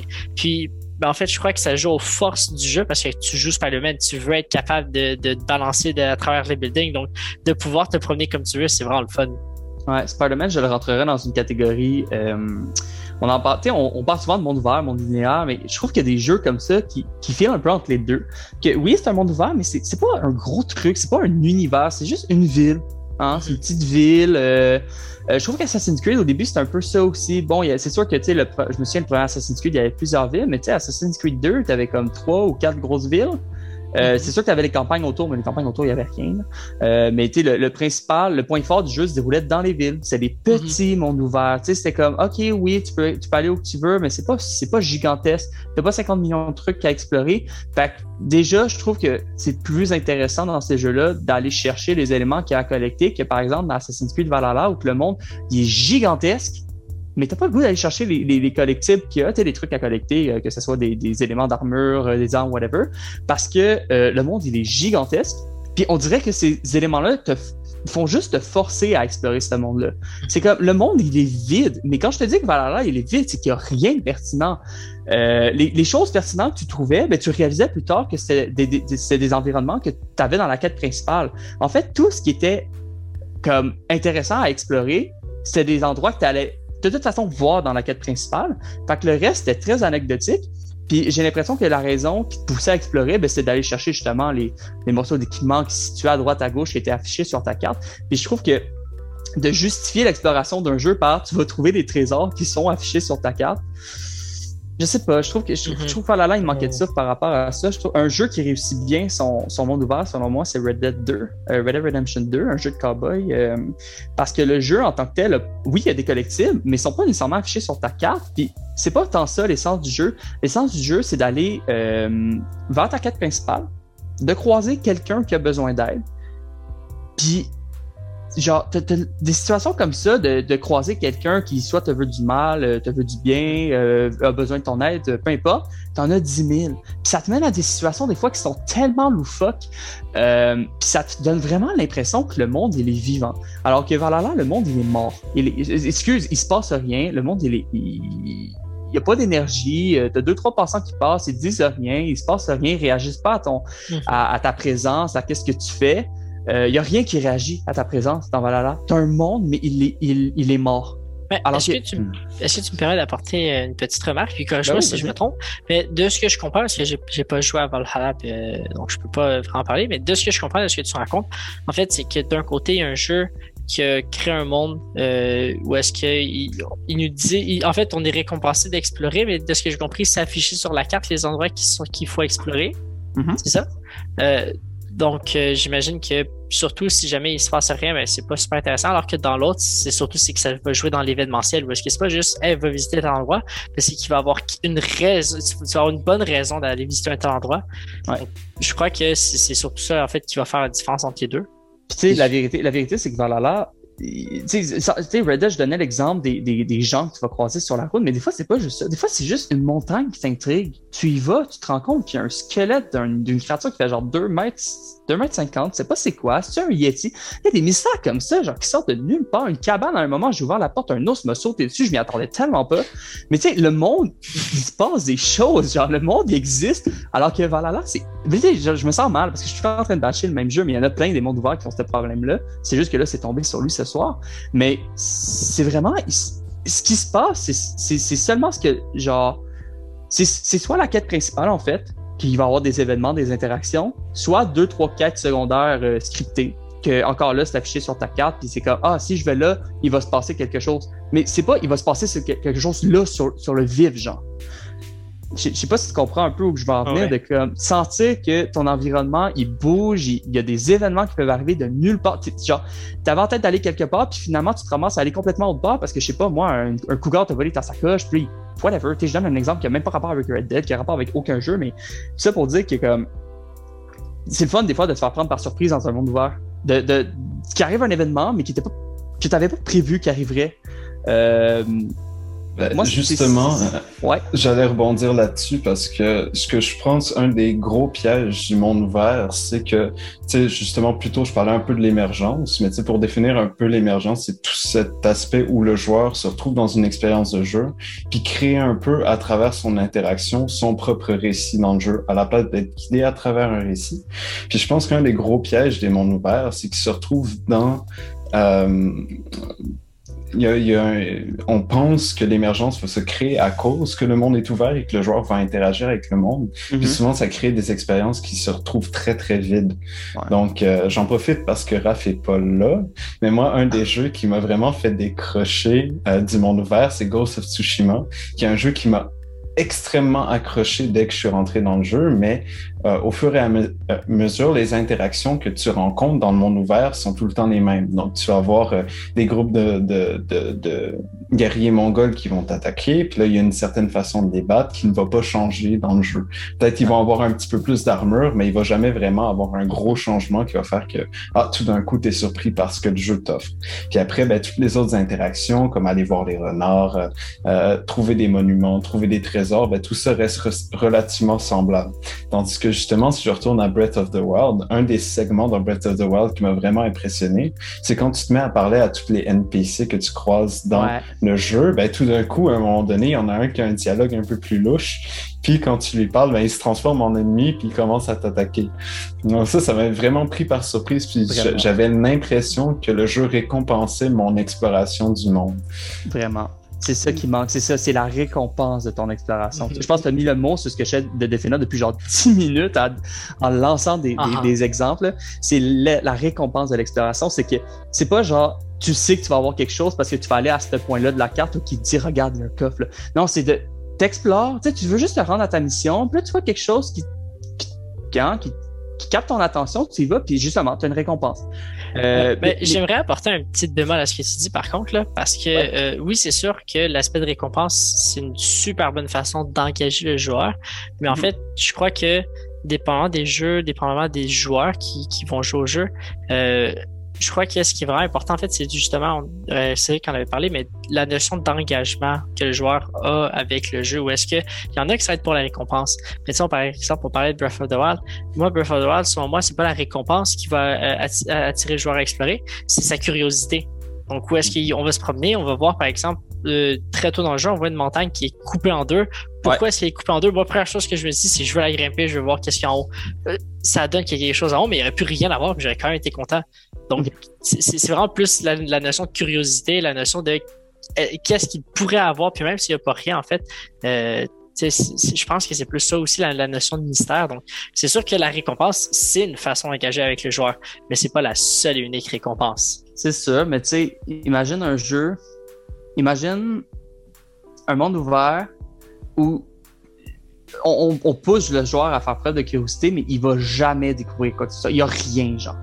Il va monter toutes les montagnes du jeu, il va jamais rien trouver. Il aura même pas le droit à un beau coucher de soleil. Genre, il va, aller dans toutes les grottes du jeu, il aura même pas un animal, il va rien avoir. Le jeu, dans ce cas-là, je trouve qu'il manque de substance. Puis je pense que c'est ça que c'est voulais dire par récompenser. C'est juste de te dire, OK, ben, de temps en temps, quand tu vas explorer, tu vas découvrir un truc auquel tu t'attendais vraiment pas, puis ça va dire, oh my god, j'ai bien fait d'aller là, genre. Mais, mais, mais, je suis d'accord avec toi qu'effectivement, Breath of the Wild, euh, au début du jeu, j'étais poussé à l'explorer à bien des places. C'est sûr qu'il y avait, il y avait pas tout le temps quelque chose à tous les endroits que j'explorais, mais, mm. mais juste le fait d'explorer, c'était le fun.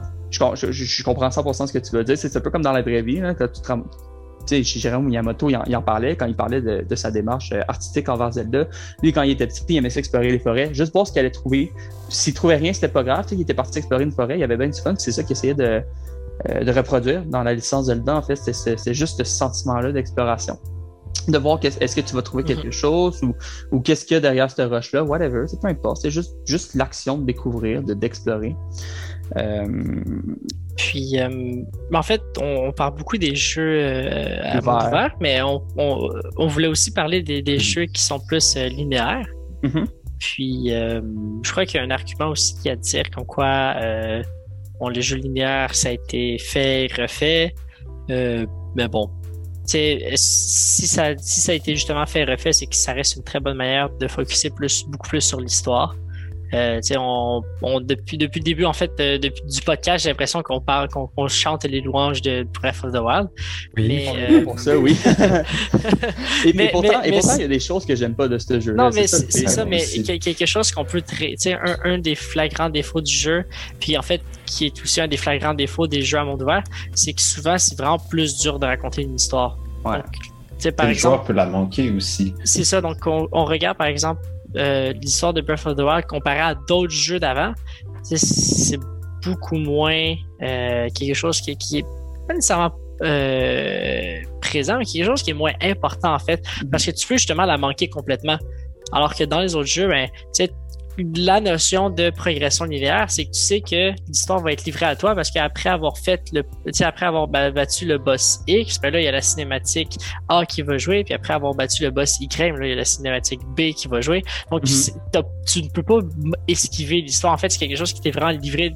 Puis, c'est, en fait, c'est surtout, c'est que, euh, c'est facile de prévoir ou, ou euh, ben, pas, pas pour le joueur, mais pour les, les concepteurs, tu sais, comment est-ce que l'histoire va se dérouler alors que, par exemple, dans Birth of the Wild, n'importe quel jeu qui est à progression linéaire, euh, euh, excuse, je m'excuse, qui est à progression émergente, c'est que le joueur pourrait se rendre à la cinématique C, repasser par la A, se rendre à la F, revenir à la B, faire E, G.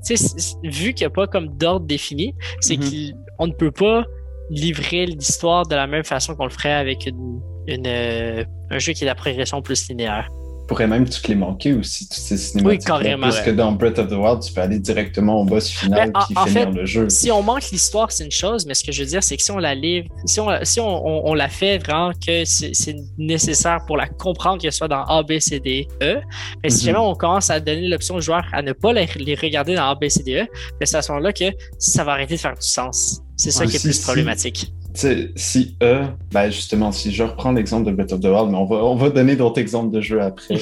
euh, petit aussi spoiler si jamais quelqu'un n'a pas encore joué à l'expérience, mais il y a une des cinématiques dans Breath of the Wild qui est quand même assez émouvante où euh, la princesse Zelda se rend compte de son échec euh, il y a 100 ans, avant les événements du jeu, et se met à pleurer dans les bras de Link. Mais si c'est la, première cinématique, puis ça, je pense, je sais pas si c'est en fait possible de la voir comme non, parce que il me semble que ça débloque seulement si tu as regardé toutes les autres cinématiques auparavant.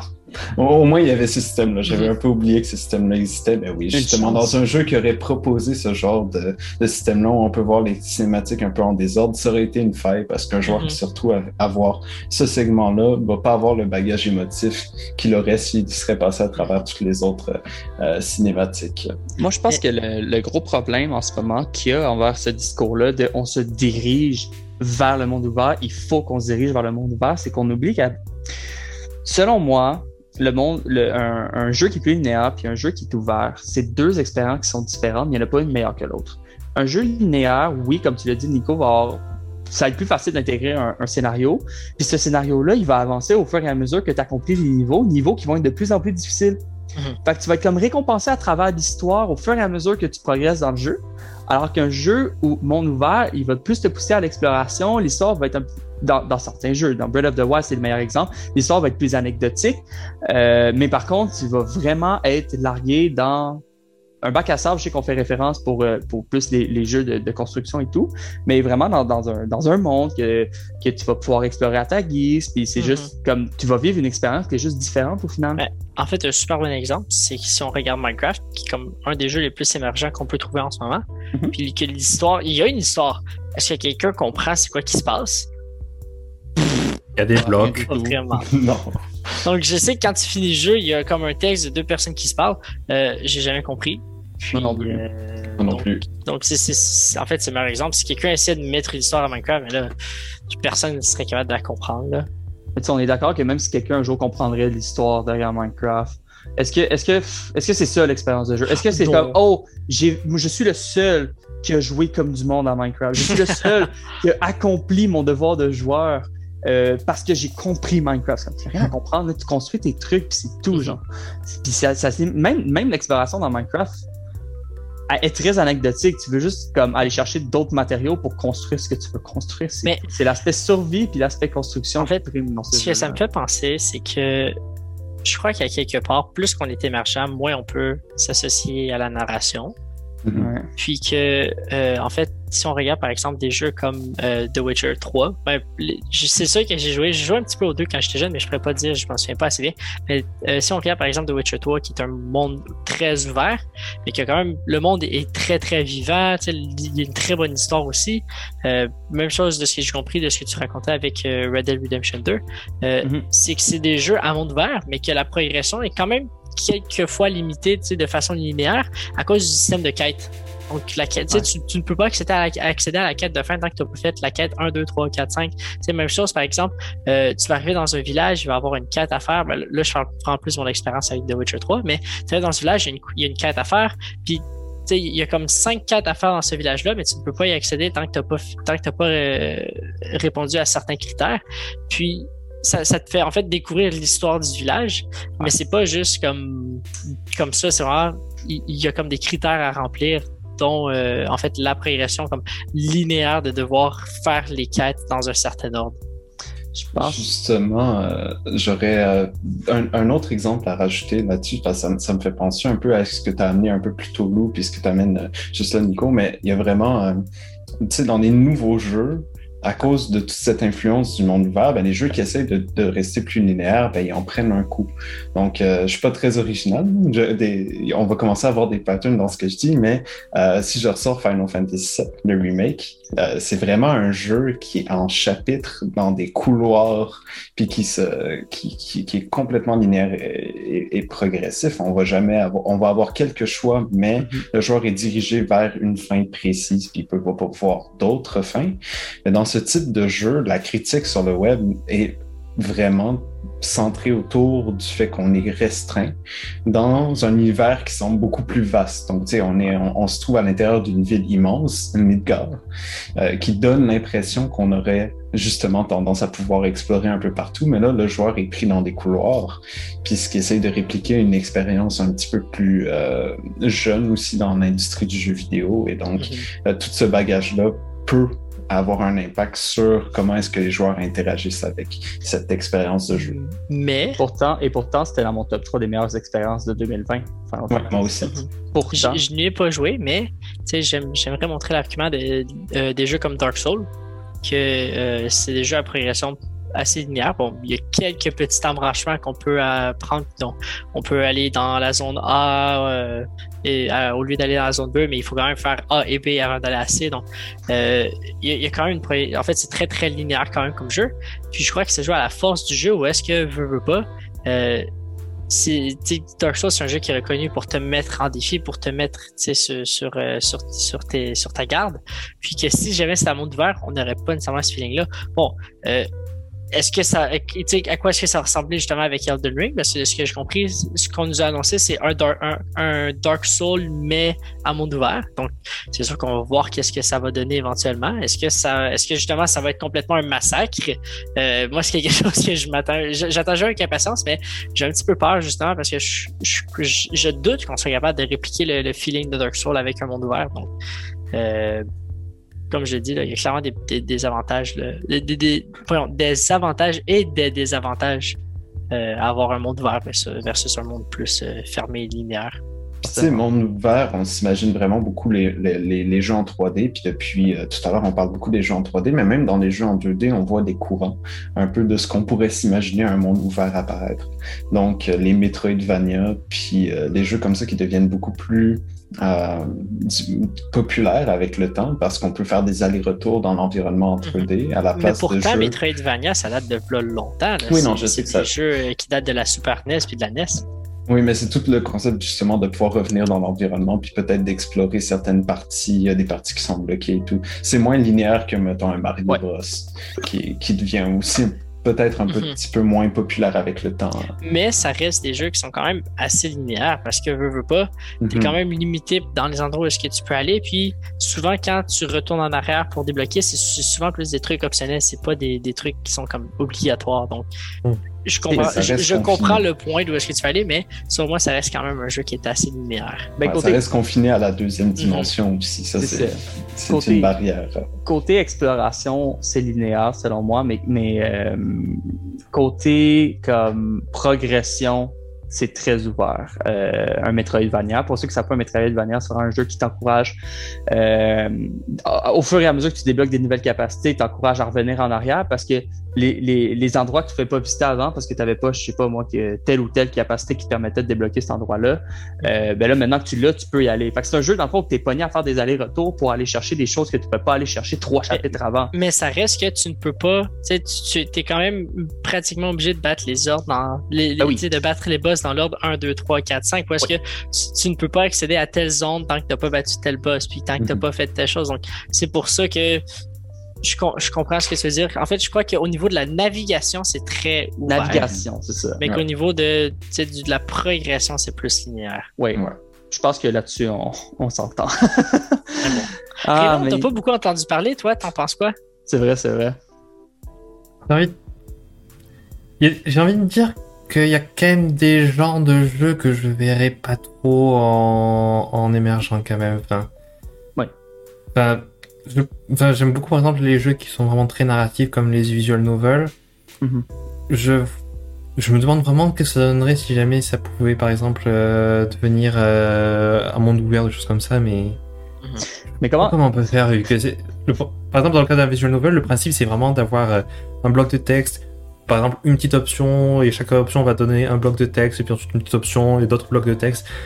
C'est donc c'est, c'est, je pense qu'on peut pas vraiment faire plus linéaire dans le jeu vidéo. Ouais. Mais c'est ça, comme, comme je disais tantôt, selon moi, le, le, monde ouvert et le jeu plus linéaire, plus restrictif, c'est deux expériences qui sont différentes, mais il n'y en a pas un qui vaut plus que l'autre. Je pense que c'est la même chose avec les visual novels. Pour ceux qui ne savent pas, c'est un genre où, dans le fond, c'est tu vas passer 90% de ton temps à lire. Tu vas lire, tu vas lire, puis de temps en temps, tu vas peut-être avoir un choix. Ah, je dis pas que parce que c'est justement ce jeu-là, c'est fort pour, pour la narration. Si tu veux raconter une histoire super complexe avec plein de rapports entre les personnages et tout, fait ce genre de jeu-là, c'est parfait. Le joueur, il va, il, va lire, il va lire, il va lire. De temps en temps, il va pouvoir participer, faire un choix ou deux.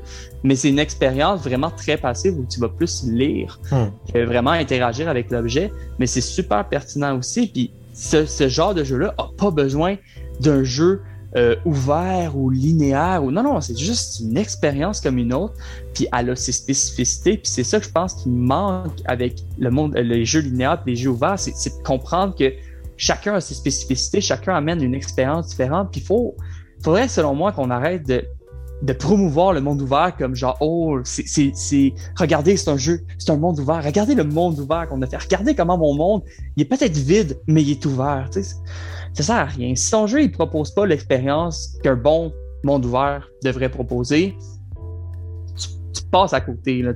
ton mhm. jeu, il propose rien de. Tu sais, comme non, je revenais sur ce que je disais plus tôt, mais tu sais, Red Dead, la raison pourquoi j'adorais ce jeu-là, euh, en termes d'exploration, c'est vraiment parce que je chantais que le monde était vivant. Je chantais qu'il pouvait se passer n'importe quoi à n'importe quel moment, puis que c'est comme dans la vraie vie. Dans le fond, tu sais, je peux tomber sur un individu indésirable que j'avais pas envie de voir, mais comme genre, il est là, puis je m'y attendais pas, c'était pas dans mon parcours, c'était pas prévu en tout cas dans mon parcours, mais il va falloir que je deal avec ça, tu sais. Ben, c'est ça, Red Dead. Mm-hmm. Puis c'est une expérience. C'est une expérience, puis elle est aussi valide que toutes les expériences qui existent dans le jeu vidéo. Puis, puis je pense qu'on gagnerait à légitimiser plus les jeux qui ont des formules linéaires parce que ces jeux-là proposent autre chose. Des choses super pertinentes, que ce soit des défis, des, des histoires, euh, euh, des genres de jeux qui sont moins adaptés au monde ouvert. Euh, faudrait faudrait qu'on qu re-légitimise ça, en fait, je mm-hmm. pense. Dans la compétition de jeux vidéo, je pense que dernièrement, il y a vraiment eu une surenchère du monde ouvert.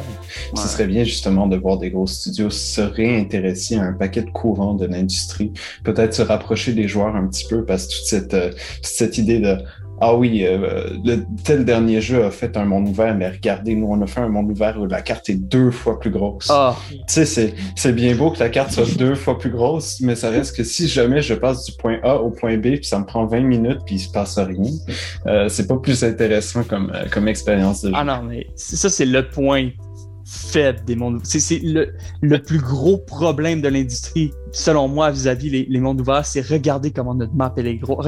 C'est qui qui a la plus grosse, en fond? C'est checker ma map comment elle est grosse. C'est vraiment ça. Puis c'est comme, mais pourquoi vous faites ça s'il n'y a rien dans votre carte?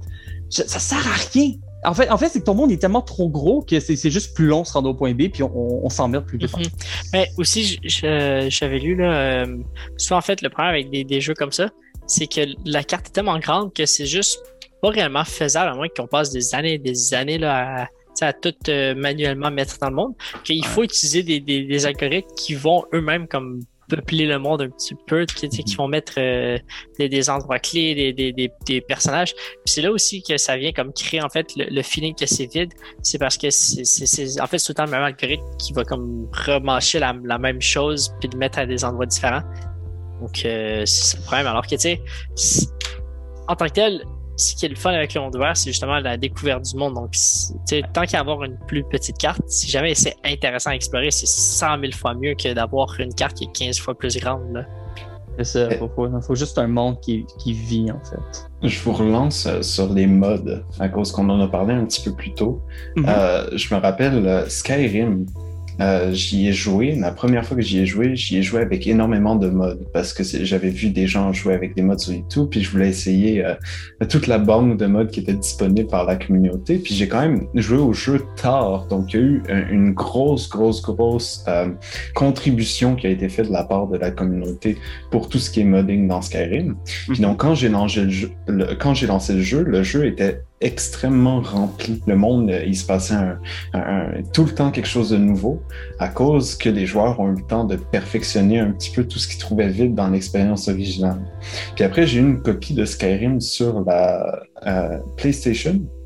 Ouais. Et euh, tout d'un coup, dans l'expérience du jeu, en essayant d'y rejouer, je trouvais le monde extrêmement vide et j'avais énormément de misère à me réembarquer dans le jeu. Et pourtant, Skyrim est un monde que est un jeu en fait parce que le monde est quand même assez vivant. Je, comprends ce que tu veux dire qu'avec les modes, c'est sûr que c'est encore plus, mais même sans les modes, Skyrim est un jeu qui reste quand même avec beaucoup de choses à faire dans la carte. Ah oui, puis c'est un jeu exceptionnel, mais c'est justement de passer de ce monde-là euh, rempli euh, de modes qui corrigent l'expérience à, un point inimaginable. Skyrim modé, c'est presque un nouveau jeu, tellement la communauté a mis de, du temps sur le jeu. de retourner à Skyrim pour son époque, puis aussi ce qu'offre Skyrim comme jeu de base, c'est extrêmement impressionnant. Mais de faire le passage entre les deux, c'est vraiment de prendre un gros coup sur juste, justement ce côté émergent puis de découverte dans le monde ouvert. Mais Écoute, euh, moi personnellement, les modes, je peux en parler pendant très, très, très longtemps. Ça a été un des sujets que j'ai euh, euh, que j'ai approché pendant mes études universitaires. Là. Mm-hmm. ben, en fait, pendant les études qu'on fait tous ensemble. Mais c'est aussi quelque chose qui touche là, au dernier sujet de, du dernier épisode, la convergence médiatique, où est-ce que, mm-hmm. euh, veut, pas, une, les, les, modes, c'est une façon, euh, c'est un moyen que les, les, joueurs, les fans ont euh, de faire parvenir leurs idées, qu'est-ce qu'ils aimeraient avoir dans le jeu. Donc, euh, je trouve que c'est quelque chose qui est super cool. Euh, par exemple, euh, quand moi j'ai joué à Skyrim, je prenais vraiment des modes qui étaient comme, tu sais, qui changeaient pas trop l'expérience du jeu. Mais il y a des modes qui étaient ultra pratiques, comme par exemple, il y en a un que, au lieu que tu besoin de, quand tu arrives à une bibliothèque, de cliquer sur tous les livres, mais ça te highlightait les livres que tu n'avais pas encore lus. Donc, ça les, en fait, les livres que tu n'avais pas encore lus brillaient. Donc, comme ça, l'expérience était juste beaucoup plus plaisante. Puis c'est un feature que je me dis, hey, ce serait cool d'avoir ça dans le jeu de base, si c'est pas juste un mode. Donc, euh, il y en a plein là, comme ça, des, des, des modes qu'on appelle euh, qualité de vie. Mais mm-hmm. euh, c'est sûr qu'il y a aussi plein de trucs, comme par exemple des, des, des trucs qui rajoutent des, des, événements, qui rajoutent des choses à faire, des trucs qui rajoutent des personnages. comme je dis, en fait, je crois que les modes, surtout une communauté qui est très active au niveau du modding, c'est super bon pour un jeu en fait. C'est ce qui a fait euh, que son boss Skyrim est encore très populaire aujourd'hui. C'était pas de la communauté du modding, c'est un très beau jeu, mais ça avait clairement pas duré jusqu'à aujourd'hui. Donc, euh... ben, comme dirait Raph, on attend euh, Elder Scrolls 6, fait qu'en attendant, on joue sur Skyrim. J'ai ça a été son genre de dire ça, là. mais, euh, mais, effectivement, c'est vrai que le jeu, ça fait longtemps. Je sais que c'est le dernier qui ont sorti Elder Scrolls, fait comme, mm comme si vraiment t'es fan de la série, t'as comme pas le choix de, entre guillemets, te contenter de Skyrim. Mais je constate que même s'il y en avait d'autres après, probablement qu'il y a du monde qui resterait sur Skyrim. Mm-hmm. Euh, il y a quelque chose de plus Skyrim. Puis on s'entend, je suis pas vraiment un fan de la série. Euh, Elder Scrolls, honnêtement, j'ai jamais terminé Skyrim. Euh, j'ai peut-être pas mis plus qu'une 30 heures de jeu dessus. Euh, pour, et, pourtant, je reconnais les forces du jeu.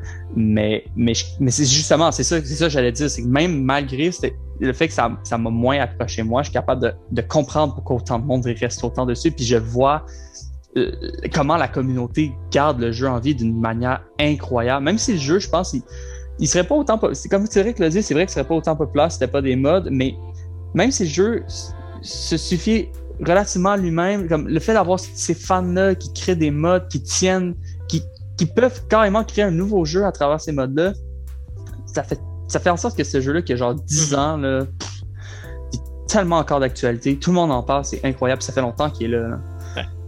Il y en a comme j'ai dit, euh, les mods, c'est quelque chose qu'on. En fait, c'est encore une fois un, fameux sujet qu'on pourrait parler pendant une demi-heure, une heure. Là. Euh, donc, je, serais euh, prêt, à parler sur des mods dans un des prochains podcasts. moi aussi, c'est quelque chose que j'adorerais parler, là, comme je l'ai dit. Donc, Et je pense que, c'est clairement c'est moi le joueur console qui a pas de mode qui débarque. Bonjour. c'est pas tant que j'ai joué énormément avec des modes, juste que comme j'ai dit, c'est quelque chose que j'ai étudié, puis c'est quelque chose ah. qu'en fait j'ai trouvé super intéressant, puis que ça me ferait plaisir là, de, de, de, de, retomber là-dedans. C'est super intéressant à lire à propos. Euh, la culture autour doit être vraiment incroyable. Je vais juste savoir, par contre, là, ça fait déjà une heure et vingt qu'on parle. Est-ce qu'on voulait encore parler de ça? Parce que sinon, euh, je passerai peut-être à la prochaine partie, euh, une nouvelle partie de notre, de notre podcast.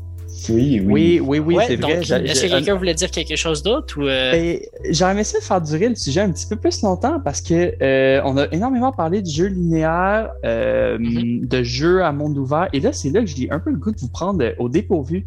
J'ai envie de vous demander, vous autres qui avez joué à des jeux linéaires et des jeux ouverts, quel est selon vous, à tour de rôle, quel est selon vous euh, le jeu linéaire le mieux fait, ben, le mieux fait, genre, qui correspond pour vous le mieux à ce que devrait être un jeu linéaire?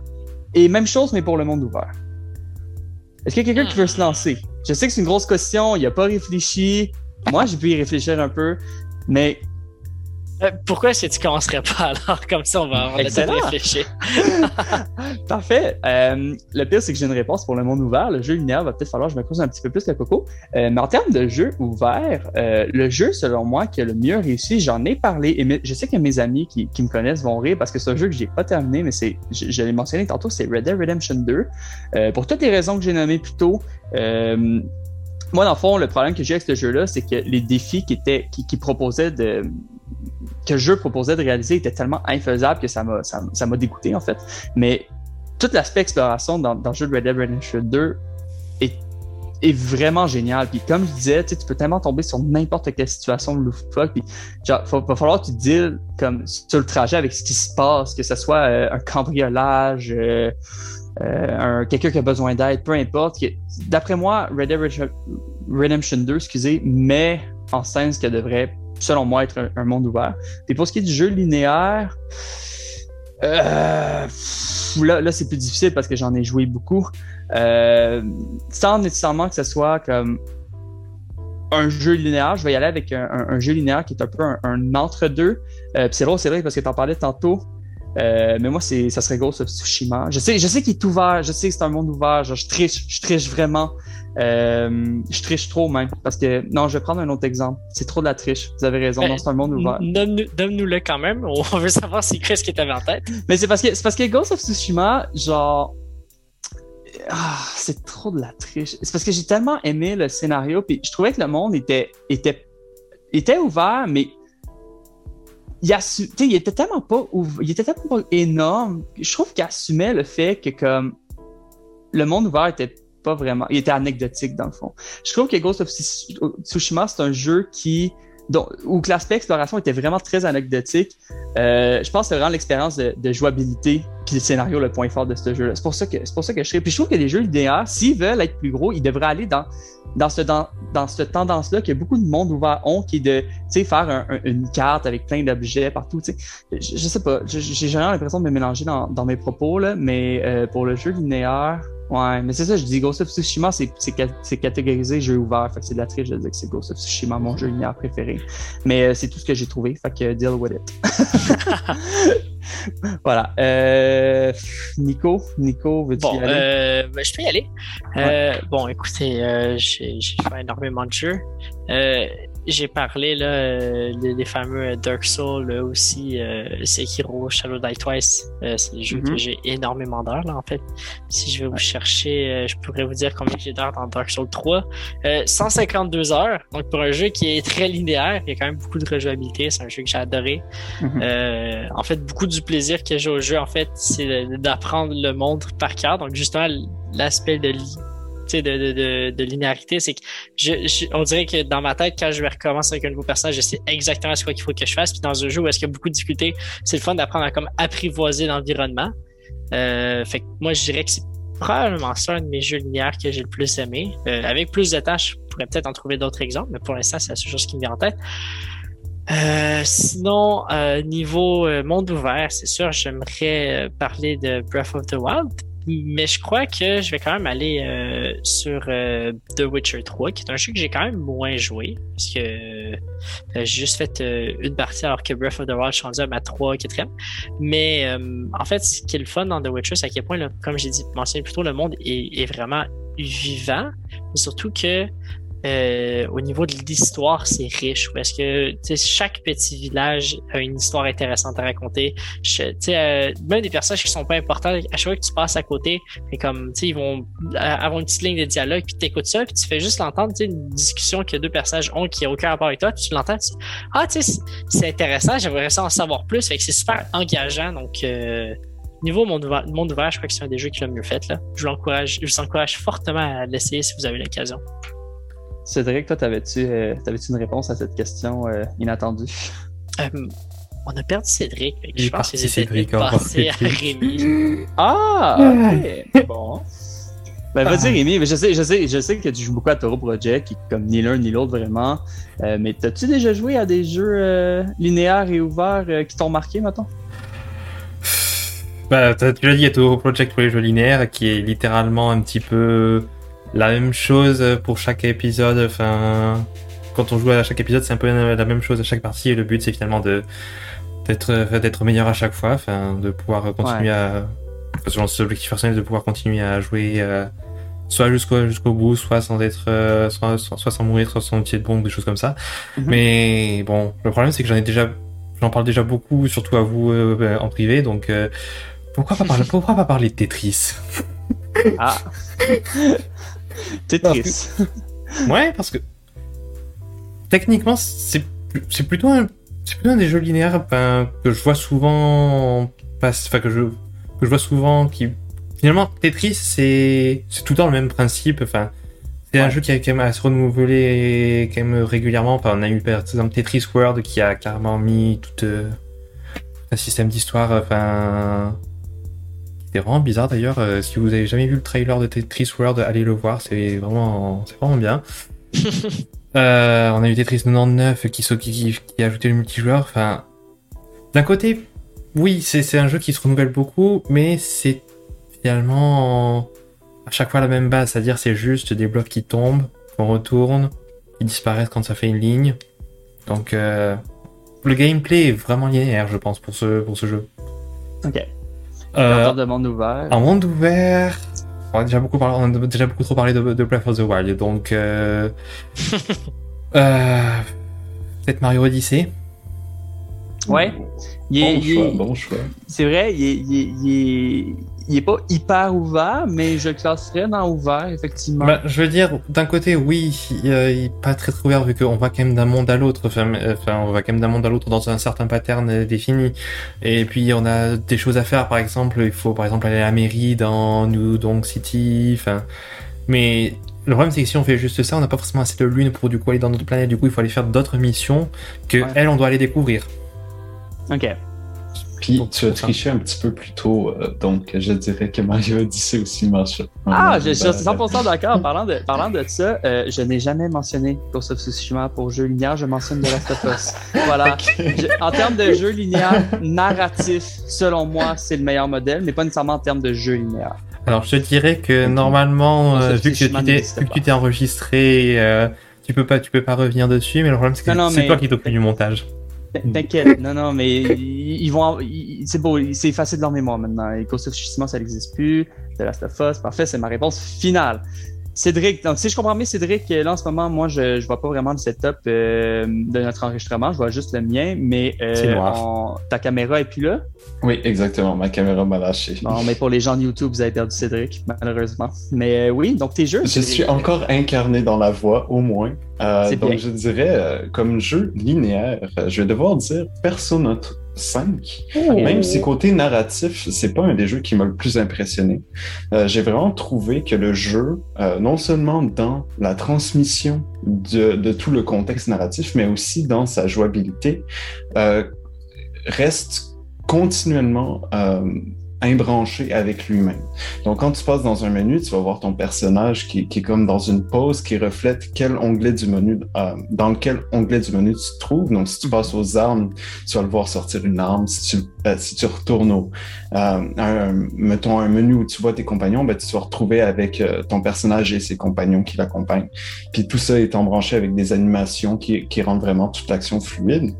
Mais euh, aussi, un autre des, des, segments que je trouve très impressionnant, c'est quand on passe d'une zone de jeu à l'autre, à la place de voir un écran de chargement classique avec soit une petite pastille qui tourne ou quelque chose comme ça, on va souvent voir un, écran qui reflète une action passive que le joueur est en train de prendre.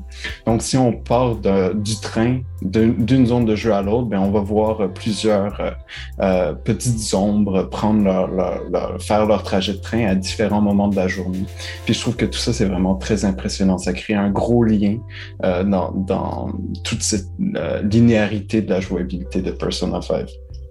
Puis côté monde ouvert aussi pour diversifier et pas dire Breath of the Wild, euh, je pense que je, euh, je tricherai un peu puis je dirais Mario Sunshine.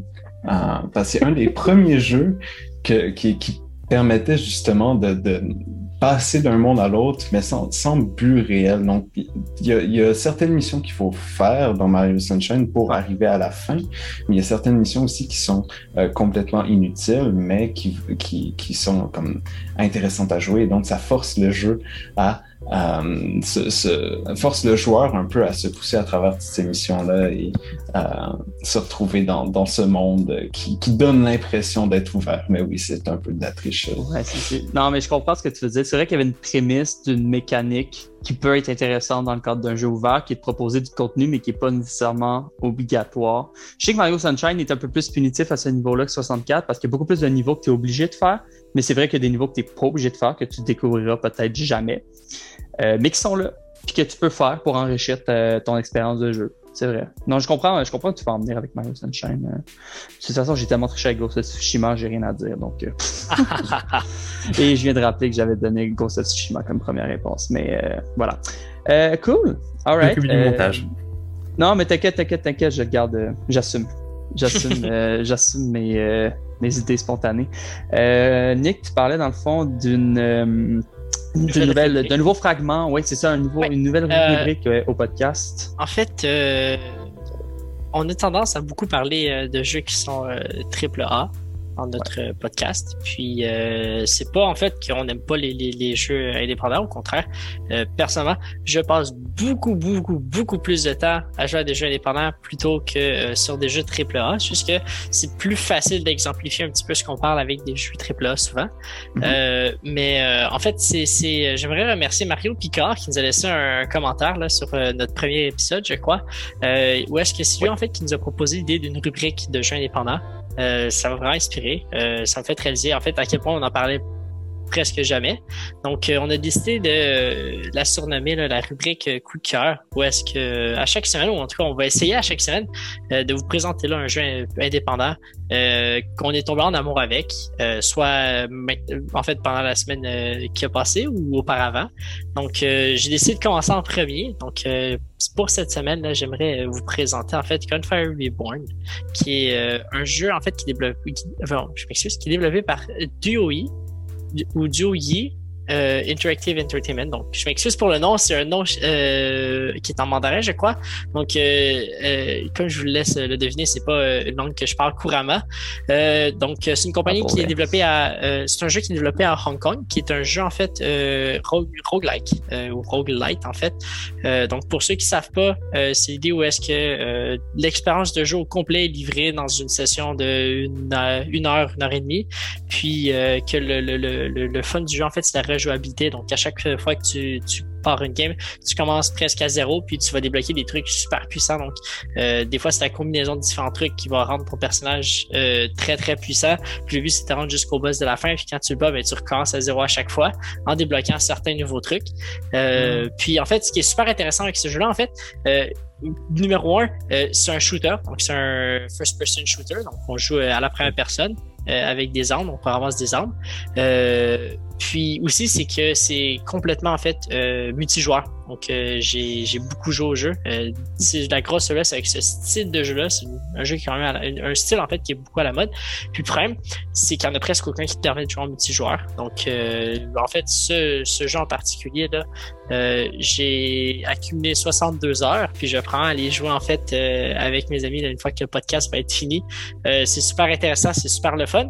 Puis récemment en fait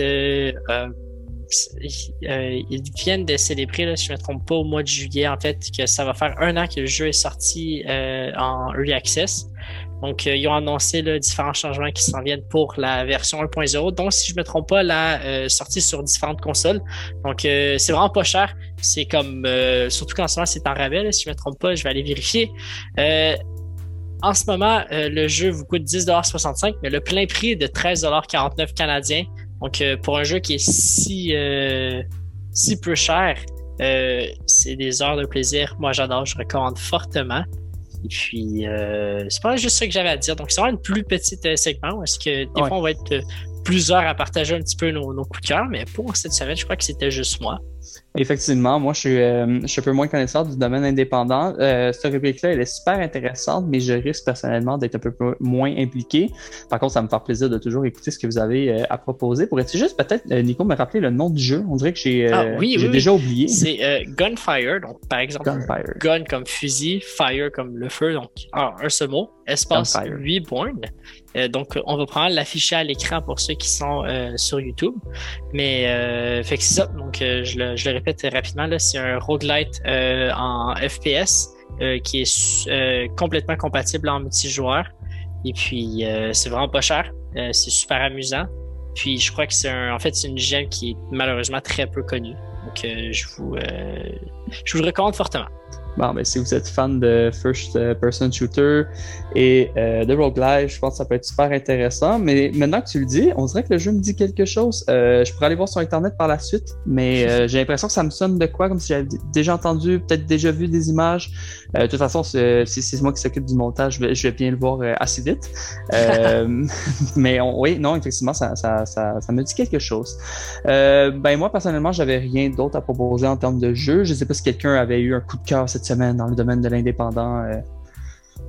Euh. Moi, en, écoutant un peu parler de Gunfire Reborn, ça me fait un peu penser à Risk of Rain. Je sais pas si c'est euh, la même genre d'expérience, mais c'est vraiment un jeu qui m'avait impressionné. Puis euh, je trouvais que c'est un jeu euh, dans lequel tu te lances et tu as l'impression que tu pourrais passer des heures et des heures sans trop t'ennuyer en mettant une petite musique derrière. C'est vraiment super satisfaisant de juste descendre à travers des niveaux puis de continuer à, battre des ennemis un peu à l'infini, surtout avec des amis en multijoueur.